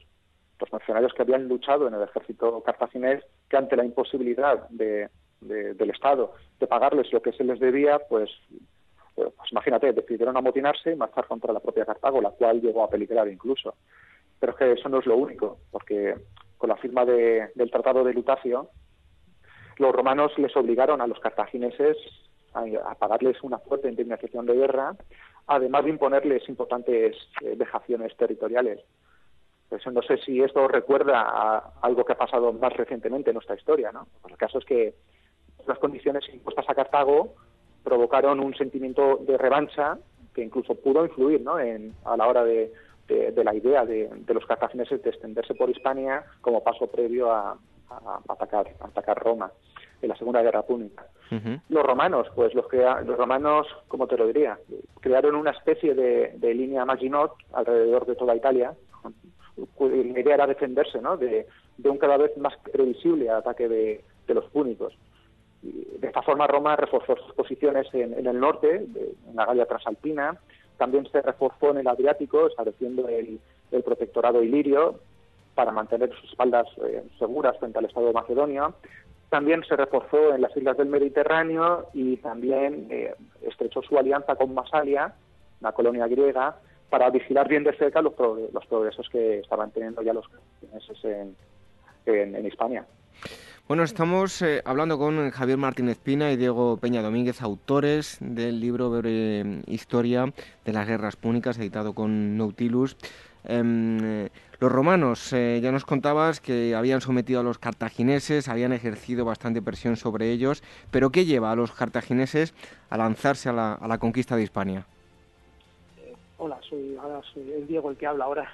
Eh, como ha comentado Javier, los, los romanos consiguieron vencer a los cartagineses en el mar, crearon una, una, una línea de islas con Córcega, Cerdeña y Sicilia que impedía llegar a la península itálica y protegía la península itálica de un posible ataque cartaginés y eh, eh, lo que hizo Cartago fue eh, virar, poner su punto de, vista y su estrategia en la península ibérica, ya que hacia el sur no podía crecer ni buscar recursos porque estaba en desierto. esta estrategia fue la llevada a cabo, la, llevado, la llevaron a cabo un clan que fue el clan de los Barca, eh, eh, donde Amílcar, que había luchado en la Primera Guerra Púnica y estaba frustrado por no haber podido continuar la guerra, estableció una serie de eh, fuertes en la costa hispana del Ebro hacia el sur, con la intención de fortificarse, extraer los recursos de la península y prepararse para, una, para otra guerra contra los romanos. Bueno, ¿y cómo eh, transcurrieron, cómo fueron esos años de poderío cartaginés en Hispania? Eh, bien, eh, lo que hicieron los cartagineses fue preparar la península ibérica, mm, someterla, buscar alianzas con las tribus que habían en la península ibérica para mm, lanzar una ofensiva contra Roma. Esto no fue fácil, este plan pensamos que ya era un plan de Amílcar, eh, que murió, eh, fue derrotado y muerto en una batalla contra, contra Íberos, y eh, Asdrúbal, eh, Asdrúbal el Bello, fue, que era su yerno, continuó su poder hegemónico en la península ibérica, pero era una persona que lo que, lo que hizo fue establecer pactos él era muy, muy diplomático y, llevó a cabo el Tratado del Ebro, que era un tratado de no agresión que dividía la península ibérica en dos, y eh, hasta su muerte, que parece ser no está clara si, si fue una muerte mandada desde Cartago, no coge las riendas el hijo de, de Amílcar, Aníbal, cuyo, cuyo odio hacia Roma pues era, eh, estaba emulando al del padre y fue el que precipitó toda la, la Segunda Guerra Púnica.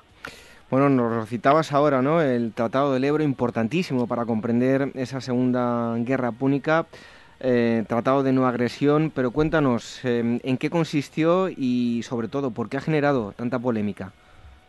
el, Tratado del Ebro es, eh, clave para entender el casus belli de la Segunda Guerra Púnica.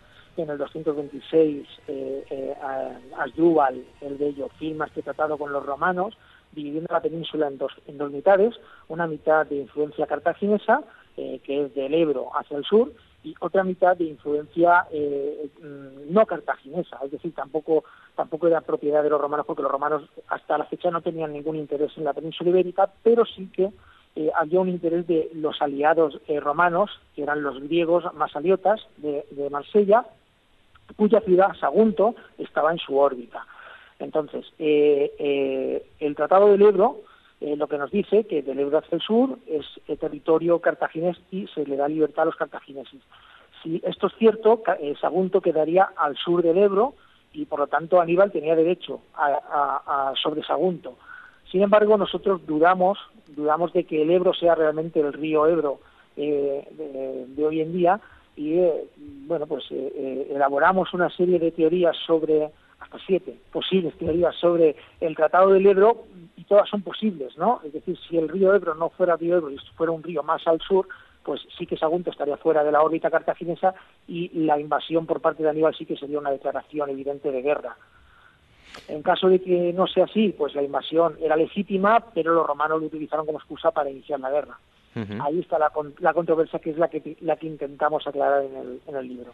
Bueno, además que me parece curioso, eh, lo digo para todos aquellos que, que, quieran adentrarse en este libro, aparece un cuadro con todas las posibilidades que han detallado los, autores. Y es que en todos estos conflictos la Segunda Guerra Púnica es la más popular de, todos estos enfrentamientos. Eh, comienza en el 218 a.C., tras la destrucción de, Sagunto. Bueno, ¿cómo se produce el, el choque de ambos bandos en, esta Segunda Guerra Púnica? Bien, eh, la toma del segundo por parte de Aníbal es el inicio, es el casus belli. Una, una embajada romana se presenta en Cartago y muy teatralmente, eh, Fabio Máximo eh, se remanga la toga y dice, traigo aquí debajo de mi toga la paz, la paz o la guerra eh, para la paz tenía eh, Cartago que entregar a Aníbal a los romanos, claro, evidentemente el Senado cartaginés dijo, pues bueno, pues a la guerra, ¿no? Y en el 218, cuando ya Aníbal ha, ha tomado el Sagunto y la ha destruido a fuego y sangre, es decir, arrasa, arrasa Sagunto y eh, asesina a todos, prácticamente a todos sus habitantes. El que no ha asesinado se suicida y el, el superviviente es vendido como esclavo.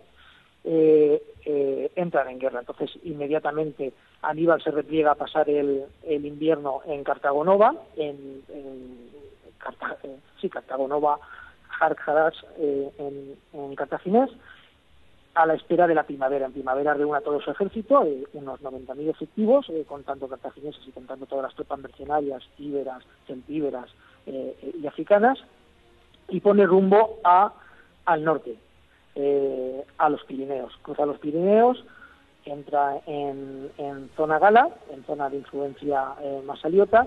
Allí tiene un, un pequeño choque con, con, tropas de eh, Escipión.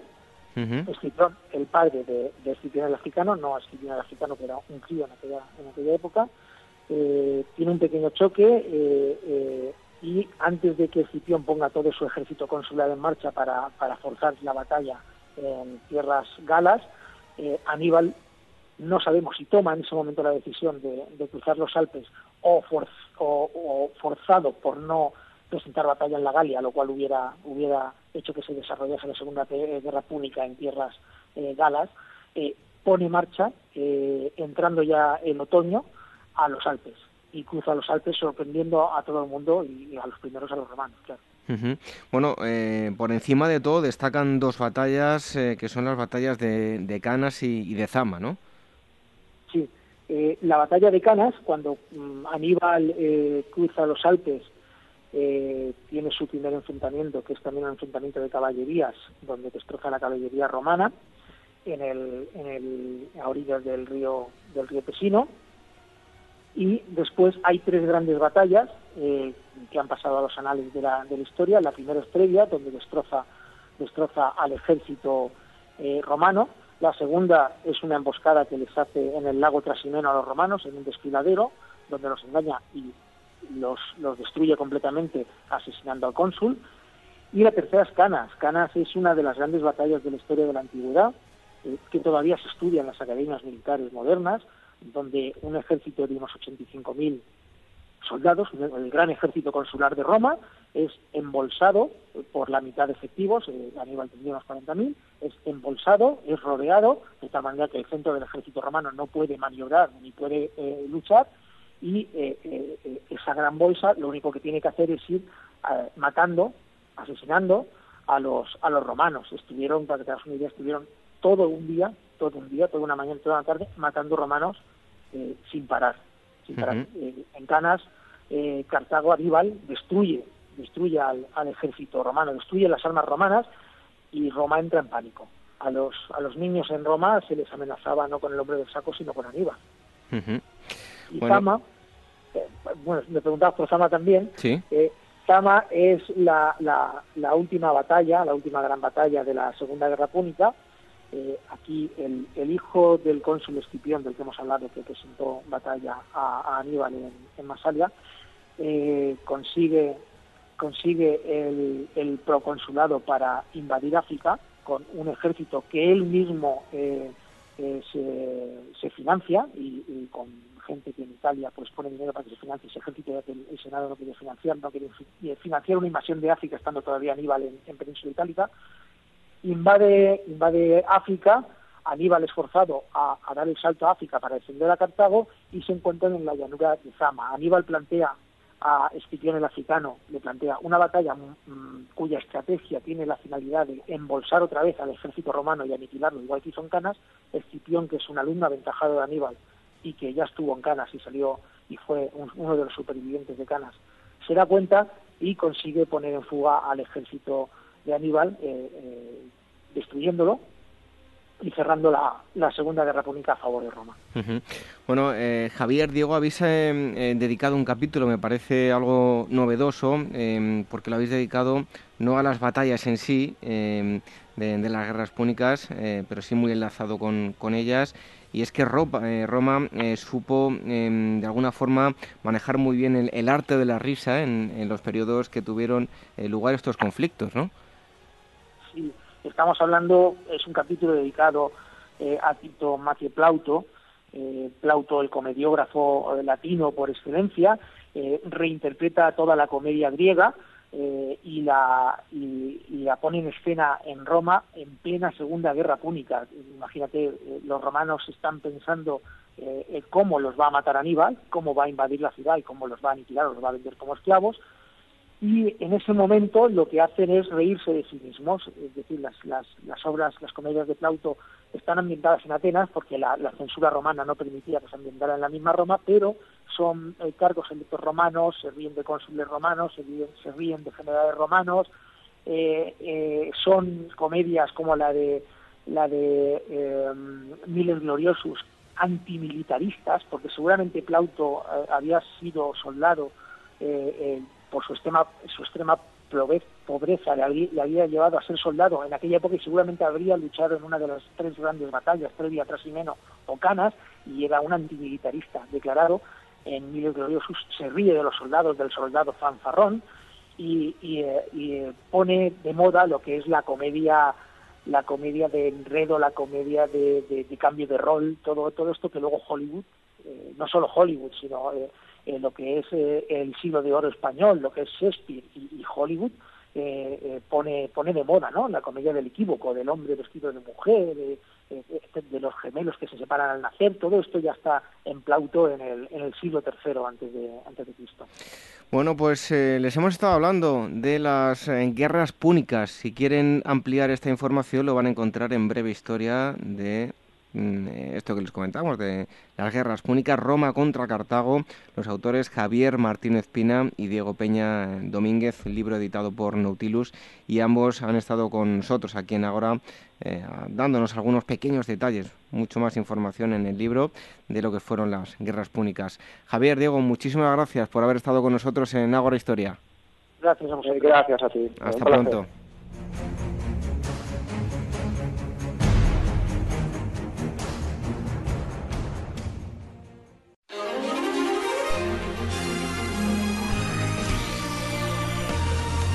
Revive la historia con Ágora, en Capital Radio con David Benito.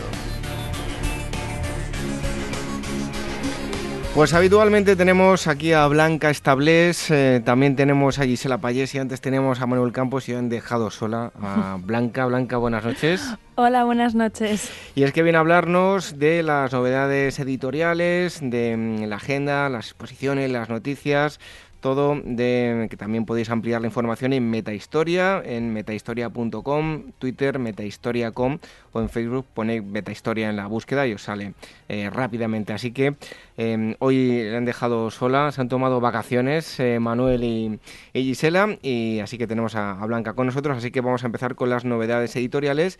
En primer lugar, Huellas tras los pasos de los románticos de Richard Holmes. Eso es, lo, nos lo trae la editorial Turner y Holmes lo que ha hecho ha sido hacer algo que yo creo que nos gustaría a muchos, ¿no? Ha, recorrido los pasos de, de, los escritores suyos preferidos, ha viajado a París en mayo del 68 para descubrir las aventuras de, de Mary Wollstonecraft, que fue pionera del feminismo, ha seguido el espíritu de Lord Byron hasta los acantilados italianos, ha vuelto a París, ha ido pues con los viajes de Stevenson y un poco mezclando en cada página literatura, romanticismo, amor y las características de la vida de los grandes escritores románticos. Bueno, pues esa es la primera opción. La segunda es un superviviente de Morris eh, eh, por eh, Ciruela.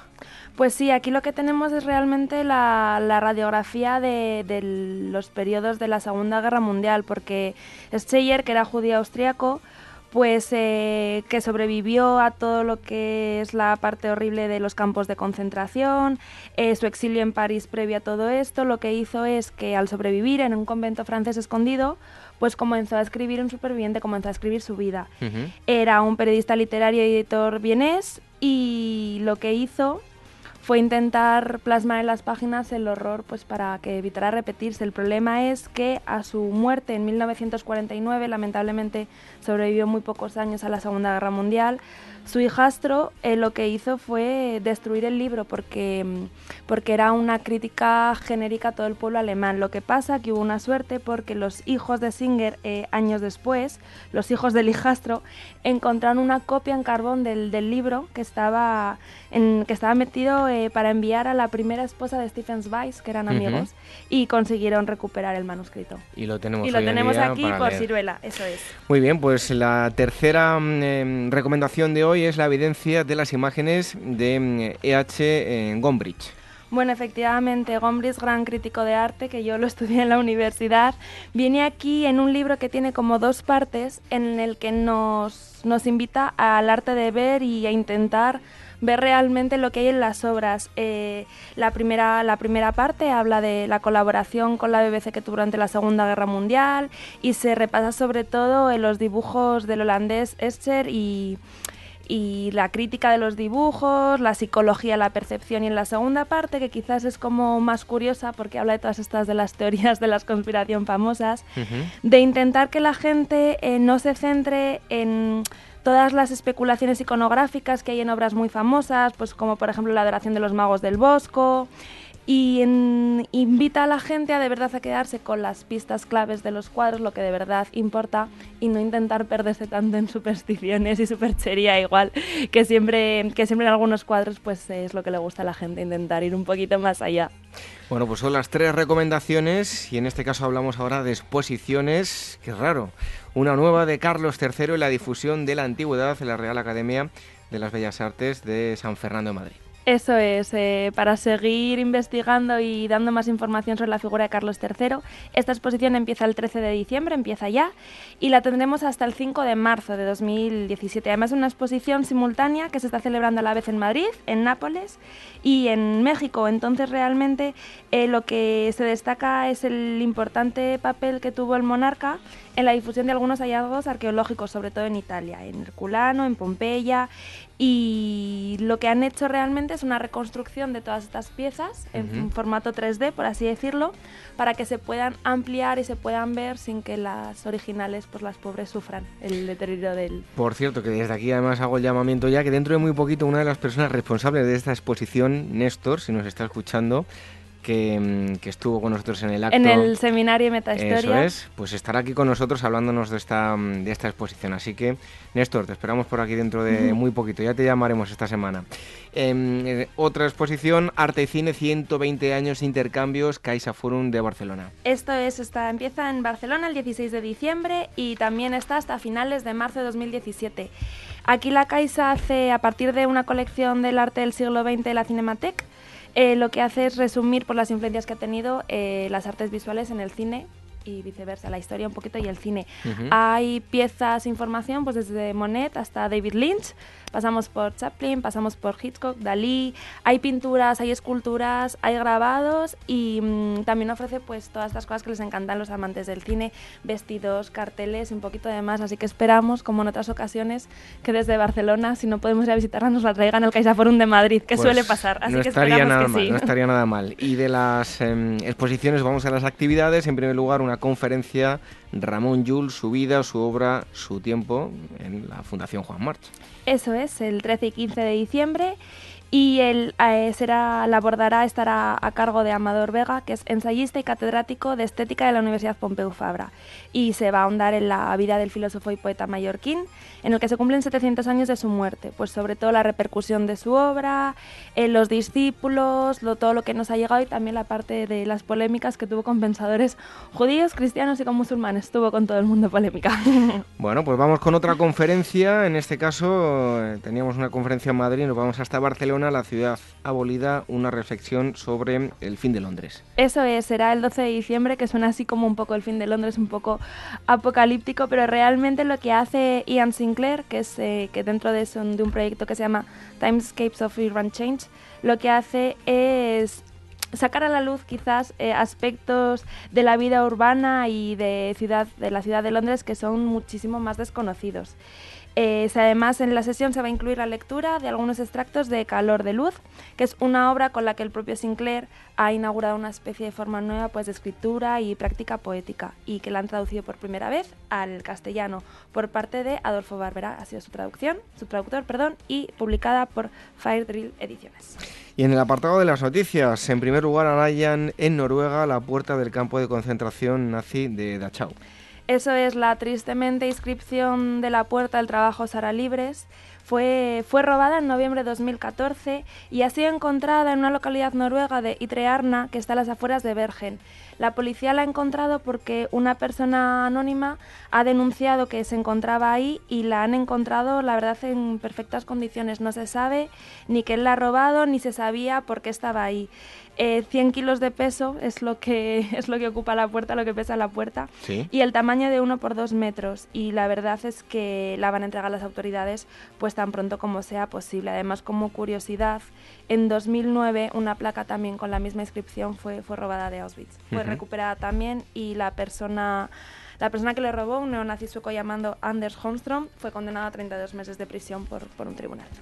Y en segundo lugar, hallan un puñal posiblemente anterior al siglo VI a.C. en Alamsada. Eso es, en el yacimiento que está situado en, en Sanjenjo, pues cada día se van desprendiendo más cosas de la excavación, la verdad.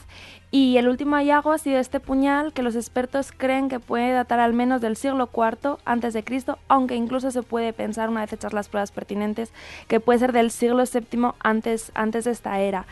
33 centímetros de largo es lo que mide, es una pieza muy espectacular y el, profesor eh, Rafael Rodríguez, que es el arqueólogo de la Diputación de Pontevedra, lo ha, lo, ha, descrito como una reliquia, algo muy, muy, muy importante. Además es una buena noticia de un yacimiento que en un principio se iba, se iba a cerrar ya a finales de octubre, pero como van sacando tanta información, han sacado esqueletos, han sacado eh, tanto de niños como de adultos, pues se han decidido que eh, se siga con esta excavación hasta enero para intentar recuperar todo lo que sea posible. Pues fíjense todo lo que les ofrecemos en diversión para que tengan y estén todo el mes entretenido. Libros, exposiciones, charlas y encima nos traen eh, noticias relacionadas con el mundo de la historia y la arqueología. Ya es Blanca Establet, ya saben que pueden encontrar mucha más información en eh, metahistoria.com, en Twitter em, los pueden encontrar en arroba metahistoria.com y en Facebook ponen metahistoria y van a encontrar eh, su, su Facebook, que es una M como decimos, de color verde. Y ahí está. Ni una de ellas, de las editoras, es Blanca Estables, que ha estado aquí con nosotros. Te esperamos aquí la semana que viene. Pues aquí estaré. Muy buenas noches a todos. Muchas gracias.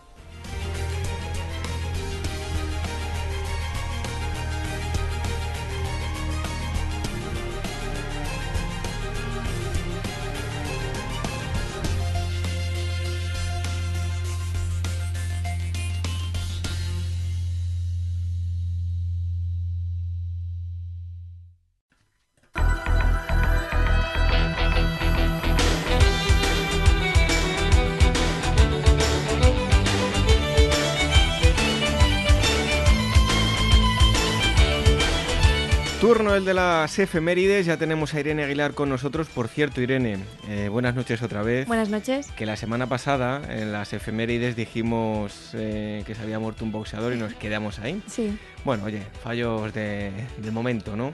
Pues el 9 de diciembre de 1998 moría Archie Moore, así que ahí queda. Dijimos la semana pasada que lo íbamos a decir y, lo decimos. Bien, solucionado. Así que vamos con las efemérides de esta semana. Comenzamos con el 10 de diciembre de 1880, fecha del nacimiento del atleta estadounidense Charles King. Otro 10 de diciembre del año 1882 nacen el sociólogo alemán Otto Neurath y el político japonés Shigenori Togo.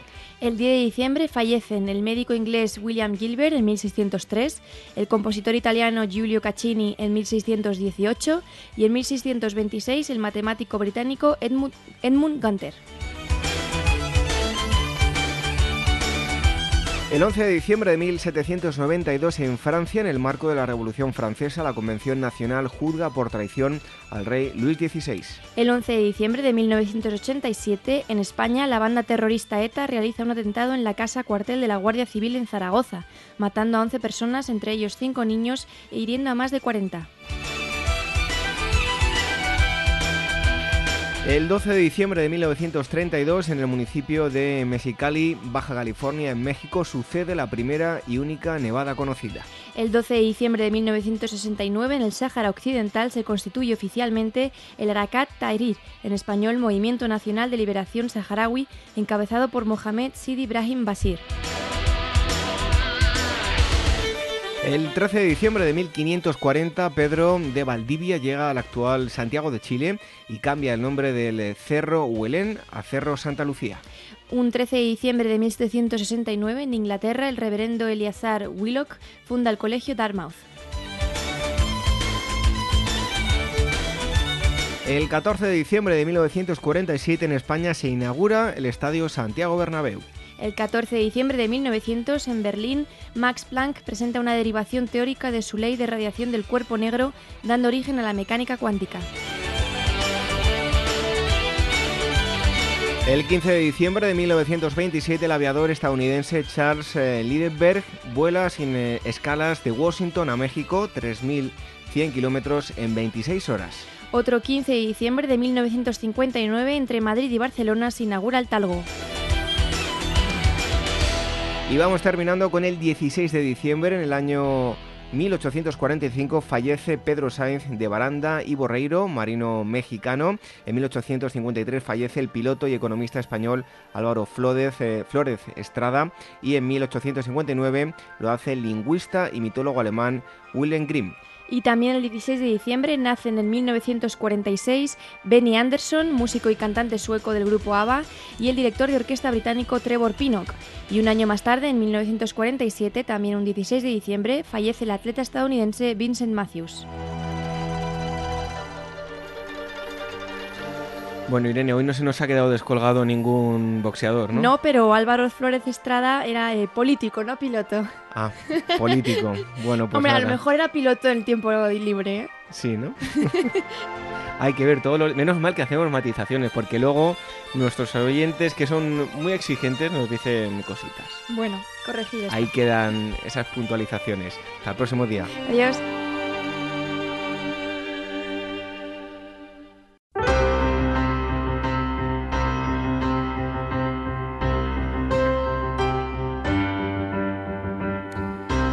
Marchamos hasta aquí esta asamblea 170. A lo largo del programa de hoy hemos conocido en primer lugar Quijo Historias, Nieves con Costrina. Nos ha acercado un gran número de historias de la España de Cervantes. Después hemos viajado unos cuantos años atrás con Juan Pedro Ferrer y Miguel Fernández Martínez. Con ellos hemos charlado sobre la arqueología infantil de años atrás. Los kioscos, los piperos y los descampados eran como verdaderos yacimientos cargados de tesoros. Y en tercer lugar nos hemos ido hasta el campo de batalla. El Mediterráneo ha sido el enclave en el que se desarrollaron estos enfrentamientos. Javier Martínez Pina y Diego Peña nos han hablado de las guerras púnicas, enfrentamientos entre romanos y cartagineses. Y nos tenemos que ir, pero regresamos el próximo sábado. Se lo vamos a confirmar también en el próximo programa, pero en Navidad, en lugar de escucharnos el sábado por la noche, los días 24 y 39 de diciembre, nos escucharán el, domingo. Será otro horario y la semana que viene mm, les diremos el horario exacto si nos quieren escuchar en directo o si lo hacen a través de los dispositivos, que por cierto puede que les traiga Papá Noel, pues eh, podrán descargar o escuchar el programa como siempre desde iTunes y también desde iVoox. Y tienen a su disposición con este ya 170 programas.